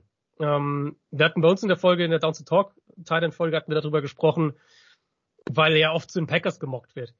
Äh, an, an 15, glaube ich. Mhm. Äh, mhm, und ich sag, ich sage, ich weiß gar nicht, ob die so einen Titan halt haben wollen. Und ob, oder ob die halt lieber einen haben wollen, der halt auch inline blocken kann für das, was sie offensiv spielen. Das mhm. sind halt so die Überlegungen dann, wo ich, wo ich mir vorstellen könnte, dass manche Teams eben bei Kincaid eher eine Zweitrunden-Grade haben im Endeffekt. Und manche Teams halt sagen, boah, den finden wir mega, den, den nehmen wir auf jeden Fall in der ersten Runde. Das ist halt einfach eine andere Rolle als jetzt auch zum Beispiel Michael Mayer, der ja Klar. mutmaßlich auch eine First-Round-Grade bei vielen Teams haben wird. Ähm, oder eine hohe ja. Second-Round-Grade dann. Genau. Ich fand ihn in seiner Athletik so ein bisschen so ein bisschen linear, nicht so, jetzt, dass er dich jetzt nicht drehen kann oder steif ist oder sowas gar nicht, aber ich finde halt mehr so, der bewegt sich smooth und ist jetzt nicht unbedingt der, der, äh, also Laporta fand ich halt explosiver, was so Quickness und sowas angeht. Im ja. Vergleich zwischen den beiden. Mhm.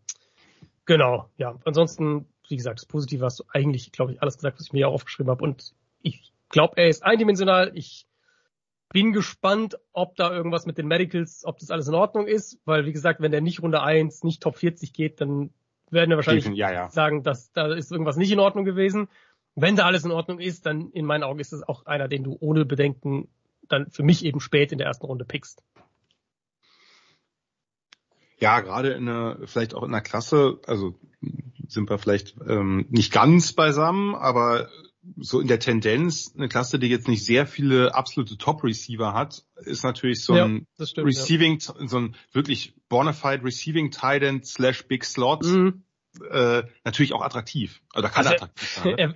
Er, er, wäre wahrscheinlich, äh, wenn wir ihn als, wenn ich ihn als Receiver graden würde, ähm, wäre er wahrscheinlich mein Nummer boah, drei Receiver, zwei, drei Receiver. Also bei, da wäre er schon recht weit oben dabei.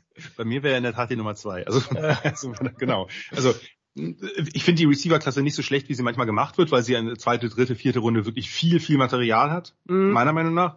Also äh, nur die hat halt eben ist nicht besonders top-heavy und ja. da könnte ja. so ein Dorton Kincaid natürlich durchaus reinsprinten. Aber das hängt natürlich klar davon ab, was für ein, ob man den wirklich, also wie sehr man ihn als Receiver, als sozusagen genuinen Receiver einsetzen will im, im Slot genau. oder wie sehr man denkt, na ja, man will den eigentlich als einen Move-Titan einsetzen, der eben auch mal aus dem Backfield kommt. Also ich weiß auch nicht, ob das, äh, ob das bei, bei Green Bay so gut passt und ich weiß auch nicht, ne, man sagt dann, ja, das ist dann sozusagen eine bessere Version von, von DeGuara, der sich halt nicht ausgezahlt hat ist für mich aber ganz anderer Typ, ehrlich gesagt. Auch wenn ja, beide natürlich eher, ja, also nicht nur vom Talent, sondern auch vom, vom Einsatzbereich. Die ja. ist halt nicht dieser klassische H-Back, Fullback, äh, Backfield, Tight wenn man so will. Und das ist dort ein King für mich weniger. Den musst du schon eigentlich viel auch in den Slot stellen, viel Stand-up haben, weil er da einfach seine größten Qualitäten genau. hat. Und ich könnte mir halt vorstellen, ich meine, diese Tight äh, Tight Watch fängt ja so ein bisschen mit den Packers an, 15. Die sind so, das, würde ich sagen, das erste Team, mhm. wo ganz klar ein Tight äh, gebraucht wird. Und dann, ich finde, Washington könnte einen draften. Detroit hat jetzt ja auch keinen mehr nach dem Hawkinson-Trade. Ähm, da gibt's ja, da, da fängt es dann so an, die Chargers und so die Richtung. Aber ich habe ja gerade so Packers. Die Chargers, ja gut, äh, dürfen wir jetzt ja. Chris, Christian Schimmel hier nicht zu oft erwähnen, weil dem haben wir schon verschiedene, äh, sagen wir mal, zwar vielleicht talentierte, aber in der Region nicht ganz so passende Spieler zugemockt ja, aber, gut, aber also mich würde es jetzt nicht schocken, wenn die Chargers Michael nee, Mayer nee. draften würden. Ich meine, der, die haben den Offensive Coordinator von den Cowboys geholt, der die letzten Jahre, äh, ja, vorhin über ihn gesprochen. Ähm, ne, also die Chargers werden so ein Kandidat, die äh, da geht, ja, und die Cowboys halt, Cowboys und Bengals dann hinten raus. Mhm, aber Bengals, ich könnte mir, genau, Bengals natürlich ein klarer Kandidat, klar.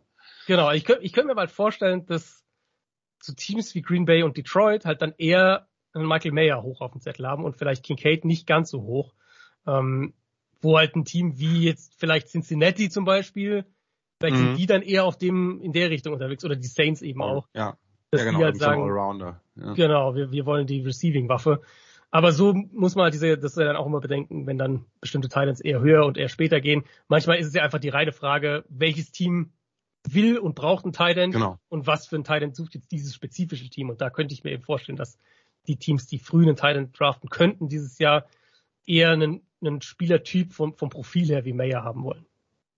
Wobei ich nach wie vor so eine Lions Passing Offense mit Dorton Kincaid als quasi ja, zweit, zweiter Slot fände ich ja. schon auch witzig. Also. Ja, würde ich, also würde ich voll supporten. Ich, ich habe ihn ja auch höher gegradet als Mayer, also insofern würde ich das nicht kritisieren. Naja, ich meine jetzt auch vom Typ her, also nicht nur von ja. unseren Grades, ja. sondern vom Typ her, dass du halt neben neben äh, Williams und neben Russell Brown so, dass du halt dann nochmal quasi nochmal einen zweiten Slot, wenn man so will, hast, der ja ja auch für sehr viel Unruhe sorgen kann und dann und dann machst du halt All-Out Passing. Also dann machst du halt irgendwie so eine Run and Shoot und äh, mit Tident dann quasi den Nominier, aber trotzdem eben mit einem Tident, den du vor allem eben als äh, als Receiver einsetzt, könnte eine spannende Offense werden. Ja, glaube ich auch. Hängt hängt dann nur davon ab und da sind wir natürlich bei dem Punkt, den du ja schon oft erwähnt hast, äh, was passiert mit Quarterback und Jared Goff. Aber das werden wir nicht entscheiden hm. wahrscheinlich. Gut, ja, vielen Dank. War eine, nicht sehr überraschend, eine sehr, sehr spannende, instruktive, interessante Folge. Hast du sehr noch gerne, irgendwas, gerne, ja. irgendwas zu melden? Also grundsätzlich hast du natürlich viel zu melden und wirst auch noch Gott sei Dank viel zu melden haben im Laufe der nächsten Jahre. Äh, aber hast du noch irgendwas anzufügen, zu ergänzen? Ja, also ich glaube, jetzt sind wir, die, die Thailand-Klasse, glaube ich, haben wir gut durchgearbeitet. Äh, ähm, ja, das ist nee, auch ist, ist eine tolle Klasse, ist eine, eine spannende Klasse und ich bin gespannt, wer dann letztlich wie hoch gedraftet wird. Das geht mir ganz genauso und ich glaube, da hängt es dann wirklich auch nicht nur von der Qualität ab, sondern wie du jetzt schon mehrfach genau. betont hast, davon, welche Einsatzgebiete der Teil in der spezifischen Offense haben soll und welcher dafür dann eher geeignet ist. Wunderbar, dann bedanke ich mich ganz herzlich bei dir, bedanke ich mich natürlich bei der Hörerschaft, bedanke ich mich insbesondere bei Nikola, der die ganze Zeit hier den technischen Support geleistet hat, den ich niemals hätte leisten können, dann würdet ihr keine einzige Folge hören oder nur rauschen oder ähnliches.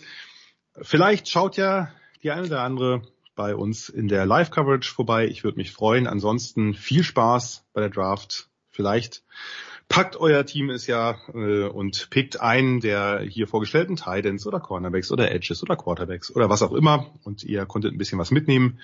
Wir hören uns natürlich mit den Super Quarterbacks wieder zu Beginn oder vor der Saison mit dem mit der College-Version. Ich hoffe auch etwas mehr mit der NFL-Version. Da werden wir aber vielleicht noch ein paar äh, Neuigkeiten, Innovationen abwarten müssen. Das werden wir sehen. Und ich hoffe auch, dass wir im nächsten Jahr vor der Draft uns wieder bei den Sofascouts hören. Alles klar, macht's gut. Ciao, ciao. You did what you had to do and you won the game. Das waren die Sofa Quarterbacks mit der Extravaganza zur National Football League auf Sportradio 360.de. Wenn Sie Fragen, Anmerkungen, Gegenbeispiele haben, schreiben Sie uns entweder auf unserer Facebook-Seite über unseren Twitter-Account at Sportradio 360 oder direkt an steilpass at Sportradio 360.de. Great job, guys! Und versäumen Sie nicht unsere nächste Big Show jeden Donnerstag neu auf www.sportradio360.de. One day at a time. Keep getting better as a football team and we'll see what happens.